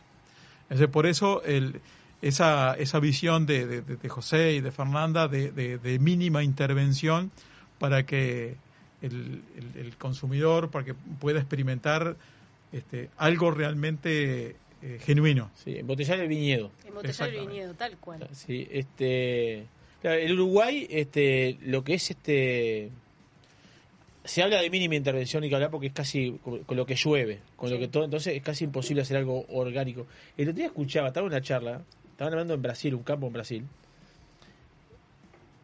que están haciendo todo orgánico, no, no hablaban de viña, buscando que sea todo orgánico, y tiraban en drones, ¿no? Pongamos un ejemplo. Había, no sé, algún bicho que comía eh, lagarta, para decir algo. Sí. Entonces, el, el bicho que se come la lagarta, que no sé cómo se llama, lo tiraban en drones en cápsulas, que caía Ah. sobre ahí, entonces ese bichito se encargaba de... Mirá lo que estamos hablando, estamos hablando de Brasil, lo que estamos Sí, hablando sí, sí, sí, sí. De, de cabeza, de, inversión, y que hablar, sí, ¿no? sí, Pero sin duda alguna. apuntando. Pero la inversión se vuelve se vuelve un, un mero tránsito, porque el rédito está Bien. después. Exacto. Sin duda alguna. ¿No? El rédito está después, digo, porque tú decís, bueno, el dron, comprar el bichito, para que se come la lagarta. ¿Y cuánto me sale esto? Bueno, está, bueno. El, ej- el ejercicio para tener algo orgánico que después tiene un, el, valor agregado. es una apuesta a largo plazo, Y ni siquiera eso. mediano. La, la vida es eso también. Sin es duda una alguna. apuesta, Sí, Es una apuesta para. ¿Cuántos hijos tienen? Tenemos tres hijas. Y bueno, son, es, es una apuesta para el disfrute de ustedes y una- es un desarrollo Un para legado, adelante, es un legado. Sin duda alguna. Es, es, es, es- es realmente, sí, sí, realmente un legado. totalmente. Ellas lo disfrutan mucho hoy por hoy en las recorridas con nosotros, este, pero no se dan cuenta realmente, ahí va. Hoy no lo ven, pero más allá, eh, cuando crezcan y lo van a, lo van a entender o ver de otra manera, que es también un poco, ¿no? Lo que uno quiere. Sí, hacerse, hacerse par- participan en la, participan en la, lo, Sí. lo hacen participar en la- Participan, en la- inclusive ¿eh? hemos salido a hacer los monitoreos para la primer vendimio, para llevarle muestras a José, este, a, a recolectar las muestras con ellas, este, han ido a la bodega a ver este, le- le- la primer, le- cuando tiraba la primera uva, el primer cajón, están participando en todos los procesos. Porque eso, se- eso lo- uno lo va, lo va, lo va mamando de chico, lo va, este, lo, lo va incorporando, lo va haciendo de uno. Totalmente. Eh, y además le agrego que son amantes de la naturaleza. Sí, O sea, eso. el, cuando decidimos que nos íbamos a vivir al campo y que nuestras hijas se criaran ahí, este, yo nunca soñé que ellas fueran a ser tan este, partícipes de vivir en la naturaleza como lo son. Sea, realmente son amantes a tal punto de que planteada la oportunidad de irnos a un lugar más cercano a las universidades, etcétera, nos dijeron no, este es nuestro lugar. nos Vale el quedamos acá". esfuerzo. Vale el esfuerzo. Sí, sí, sí. ¿Eh? Mm, sí. Totalmente. Bueno, la verdad que lo felicito. Este, María gracias. Fernanda, Julio, gracias por compartir este, esta tarde de Encopados con nosotros. Gracias Gracias, a a venir de. Montevideo específicamente a, Gracias a por invitarnos. a charlar con nosotros. Por esta oportunidad. Este, espero se han sentido cómodos charlando. Si quieren decir algo más, este, No, primero eh, eh, contar, decirte que somos los agradecidos, somos nosotros que nos Sí. permitan contar lo que estamos haciendo. De que nos permitan llegar a un equipo eh, de trabajo este, que también se divierten enormemente con lo que hacen, porque nos queda claro que esto para ustedes es una diversión, no es un trabajo, y verlos hacer esto reconforta. Así que felicitaciones por el programa, muchas gracias por recibirnos. Y bueno, que este es el puntapié inicial sí, de, de muchos encuentros de más. de- algún asadito vamos a meter en el medio. Vamos a meter una- Seguramente, algún asadito. Este, seguramente. Este, me gusta Peñarol, la palabra Peñarol me gusta mucho a mí. ¿eh? Ah, bien, Sí, bien. Bien, bien. es una palabra, no sé, que tiene un arraigo. Tiene, A hay nosotros algo- también. Ah, pues, Sí. hay una comunidad acá. Hay una que, comunidad acá. que el, el origen en realidad es de Pignarolo. Ah, contame, a ver, a ver, contame, Italia. contame. Este, el- los inmigrantes originarios de esa zona vienen de la zona de Pignarolo, del norte de Italia, en el Piamonte. Entonces, cuando llegan ahí, en realidad es la deformación del Piñarolo que le empiezan a meter el, Peñarol. el- ese- el Peñarol y después queda la- era la zona de Peñarol y después queda el Peñarol Viejo, que es esa zona donde llegaron los primeros inmigrantes. Que es una zona que fue habitada este, antes que la zona donde están la zona de trenes. Claro, Peñarol mismo. El Peñarol mismo. Exactamente. Pero cultura encopado. que le comentábamos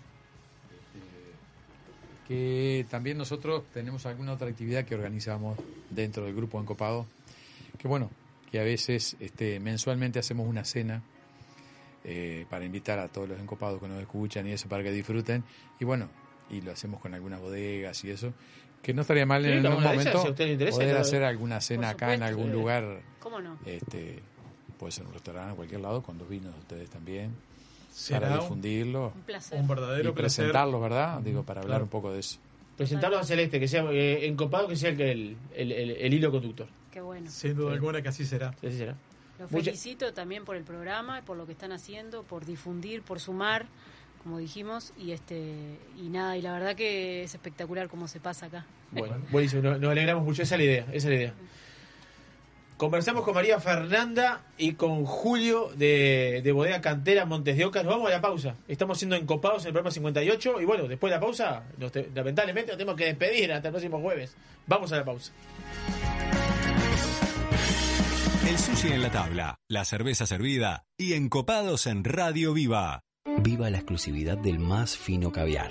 Con la calidad que nos caracteriza, somos capaces de satisfacer los paladares más exigentes del mundo. Black River Caviar. De Uruguay a los mercados del mundo.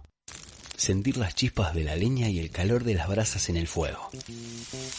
Escuchar el sonido de la carne sobre la parrilla, mientras te tomas un exquisito vino de las mejores bodegas. ¿Te lo imaginaste? Te esperamos en 481 Gourmet, almuerzo y cena. O podés elegir y llevarte alguno de los mejores cortes de nuestra boutique de carnes, para disfrutarlo con la familia y amigos. 481, como en casa. Vinos del Mundo. Somos la casa de vinos de Punta del Este.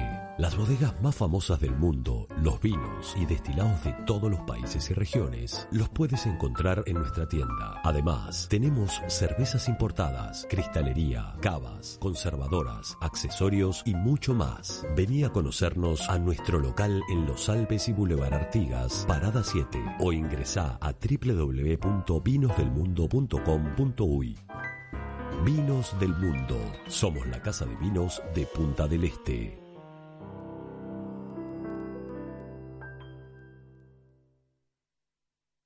Radio Viva. Se escucha en toda la costa. El El 2020 fue un temporal de tonos inesperados. ¿Será que vino para decirnos algo? Vino para cultivar la paciencia y para reinventar aquello que dábamos por sentado. Vino para recordarnos que cuidar de la tierra también es amar y para sellar aquellos lazos que nos unen. La vuelta al sol, esta vez, vino para cosechar lo mejor de nosotros. Vinos del Uruguay, lo mejor de nosotros. Encopados, Sibaritas, haciendo Radio Gourmet.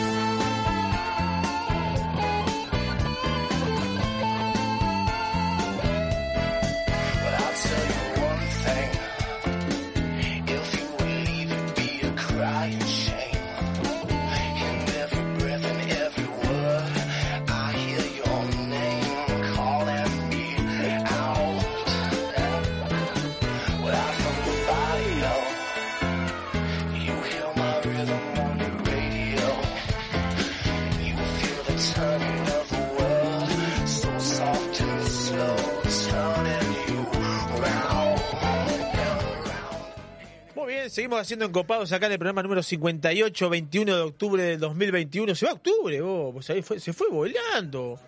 ¿Cómo se fue el año, no? Increíble, se fue octubre. A mí, yo, yo no sé si soy yo, pero se me van volando los meses, ¿va? Los primeros calorcitos, ahora vienen los vinos frescos. Ah, está Para ideal. tomar, eh, sí, la tardecita con un vino fresquito puede ser un... Un albariño, un rosadito. Me rosado. gusta, me gusta el rosadito a la tardecita. Ah, sí. Ah, rosadito a la tardecita. Vos sabés que este rosado eh, que les comentábamos que está hecho con el 7% del, del sangrado de los mejores tanat que tenemos, eh, tiene una particularidad. Este, tenemos un amigo que le puso el problemático, porque tiene 14.3 de gradación. Entonces, es frutal, es agradable para tomar. Vos, este, cuando querés acordar, te vas con la botella. Hay que tomarlo frío. Y 14.3 Hay sabes que que, te bajarlo empieza a pegar. Entonces, entonces este, el, el- el- el El problemático tiene este, ese sentido. Sí, sí. Este, eh, la, tempera- la temperatura de servicio es muy importante. Los Sí. vinos que tienen mucho alcohol, este, más allá que el estándar de un vino frío, hay que, cuando sube mucho el alcohol hay que bajarlo porque hay que que emparejar liberar. la temperatura de servicio. Que esto esto es un tema también, ¿eh? Sí, todo un tema. Este, No que uno dice, por ejemplo, hablando, ya, estamos, ya, ya me metí en otro tema, temperatura de servicio, este, los albariños son vinos para no tomar tan fríos. No, exactamente. Este, hay que tomarlo 9, 12 grados ahora, yo siempre lo digo. Yo voy a la mesa con un albariño 9, 12 grados Te piden más frío. y claro, con un albariño... no, a ver, hay, hay una, hay, una, hay una realidad, hay que llevarlo frío. de la que no, como lo que vos dijiste, Porque hay temperaturas de servicio que se respetan porque se respetan para... A ver. Eh, la máxima expresión de, de la variedad la vas a encontrar en esa temperatura. Ahora, después el consumidor, bueno, marca, dice, "Bueno, me gusta tomarlo frío y tal, le gusta Claro. frío, se toma frío, pero bueno, es, Sí, sí, es, sí. es otro tema. Una cosa es la temperatura que te da una sensación en boca de algo fresco Sí. y otra cosa Te es levanta inmediatamente. y otra cosa es la expresión La- del vino como varietal o como Degustar. floral. exactamente O sea, son cosas distintas que dependiendo de lo que estés haciendo, También. si también. lo que estás haciendo es tomar, tomar vino simplemente, o, sea, Claro. o si lo que querés es degustar Exacto. para poder sacarle lo mejor a O refrescarte. a. Sí, sí, o, Sí. o to- o tomarlo Sí, como, sí. como refresco, muy buen refresco. Son, son buenos la elegir refresco, muy bien. Nos estamos bien. yendo a hacer encopado. Le voy a mandar un saludo grande este, a Germán, que anda por Estados Unidos, a Aurelián, que anda por Alemania, a Matías, que anda por Costa Rica.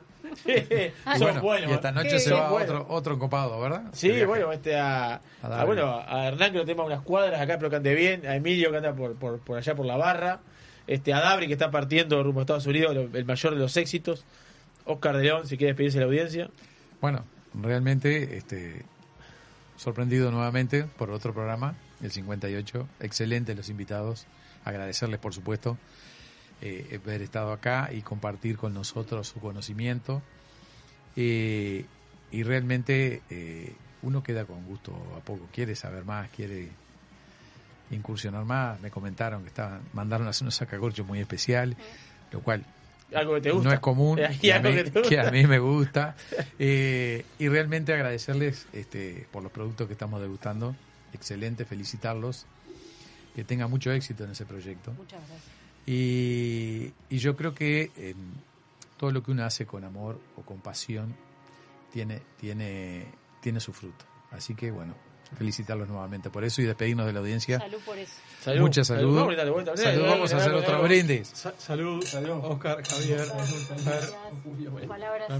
Y a los encopados, bueno, este, decirles que el jueves que viene vamos a estar de vuelta Que acá. vuelvan. Que, que vamos a estar y los encopados que están de viaje a ver si, a ver si vuelven. Ay, que traigan algo, por lo menos. que, eh, Sí, bueno, no, eso, yo, yo creo que algo van a traer. eso no lo vamos a Una- pedir. no, yo no, ¿quién le voy a pedir? ¿Estás loco? Eso no se puede pedir. Los encopados siempre van a traer algo. Hay unos son bravos, ¿eh? no, traen seguro, traen seguro. abrieron fronteras y no quedó nadie. No quedó nadie. No, fue tre- son tremendos, son. Nosotros hacemos el aguante. Dice, ¿quién se queda? Bien, Bueno, está. está bien, hacemos el esfuerzo. Hay equipo, hay equipo. hay equipo, hay equipo. Hay Bueno, equipo. nada, gracias, gracias a todas las Muchas encopadas y los encopados. Gracias, bueno, a Javier. Nicolás, a Federico de Moura, a, a- se fue el nombre. Este, a Julio, a María Fer- Fernanda. a Fernanda. Este, gracias por compartir con Y que nosotros. estén atentos los encopados Atento a, la- las redes, atento a las redes que vamos a estar sorteando esta ahí. semana, ¿verdad? Vamos a estar sorteando ahí este Los tres vinos tenemos de tenemos Cantera tenemos un sorteo de la que está que está marchando de la semana pasada de O'Neill. Sí. Apenas termine, largamos, quiero aclararlo en Perfecto. vivo, como debe Perfecto. ser. Así que eh, atento a las redes e intervenir en las redes. Largamos el sorteo de Canteras Montes de Oca Albariño, Canteras Montes de Oca Rosado y Canteras Montes de Oca Marcelán. Así que bueno, muchas gracias por acompañarnos, muchas gracias a las encopadas, encopados nuevamente. Recuerden, disfruten la vida, es lo que nos vamos a llevar, disfruten momento a momento, es lo que nos vamos a llevar. Nos vemos el próximo jueves. Se viene un programón, otro programón, ¿eh? como el pasado, como este y como el que viene. Salud, nos vemos la semana que viene. Chau. Chao, chao, salud. Chau.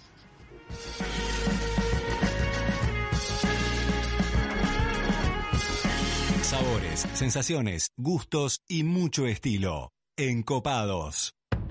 En el año 1999 abrimos nuestra primer tienda de vinos en Argentina. Actualmente contamos con más de 50 sucursales entre Brasil, Argentina y dos en Uruguay. ¿Ya sabés quiénes somos? Tenemos vinos de Francia, Italia, España, Portugal, todo el Nuevo Mundo, Uruguay, Argentina, Chile, Estados Unidos, Sudáfrica y Nueva Zelanda. ¿Aún no sabés quiénes somos? Desde el 2005 estamos en Avenida Roosevelt y Parada 7 para que tu compra se transforme en una experiencia. Somos Grand Cru, la tienda de vinos número uno de la región. También experimenta la compra online a través de grandcru.com.uy.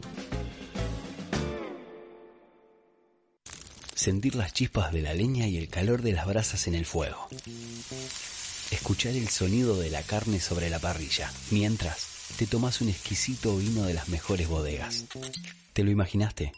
Te esperamos en 481 Gourmet, almuerzo y cena. O podés elegir y llevarte alguno de los mejores cortes de nuestra boutique de carnes, para disfrutarlo con la familia y amigos. 481, como en casa.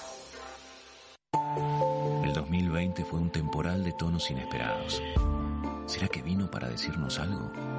Vino para cultivar la paciencia y para reinventar aquello que dábamos por sentado.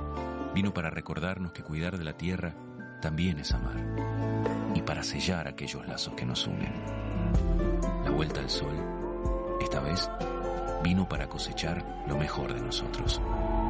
Vinos del Uruguay, lo mejor de nosotros. Escucha nuestra playlist y los mejores podcasts en Spotify. Radio Viva 967. Vinos del mundo. Somos la casa de vinos de Punta del Este.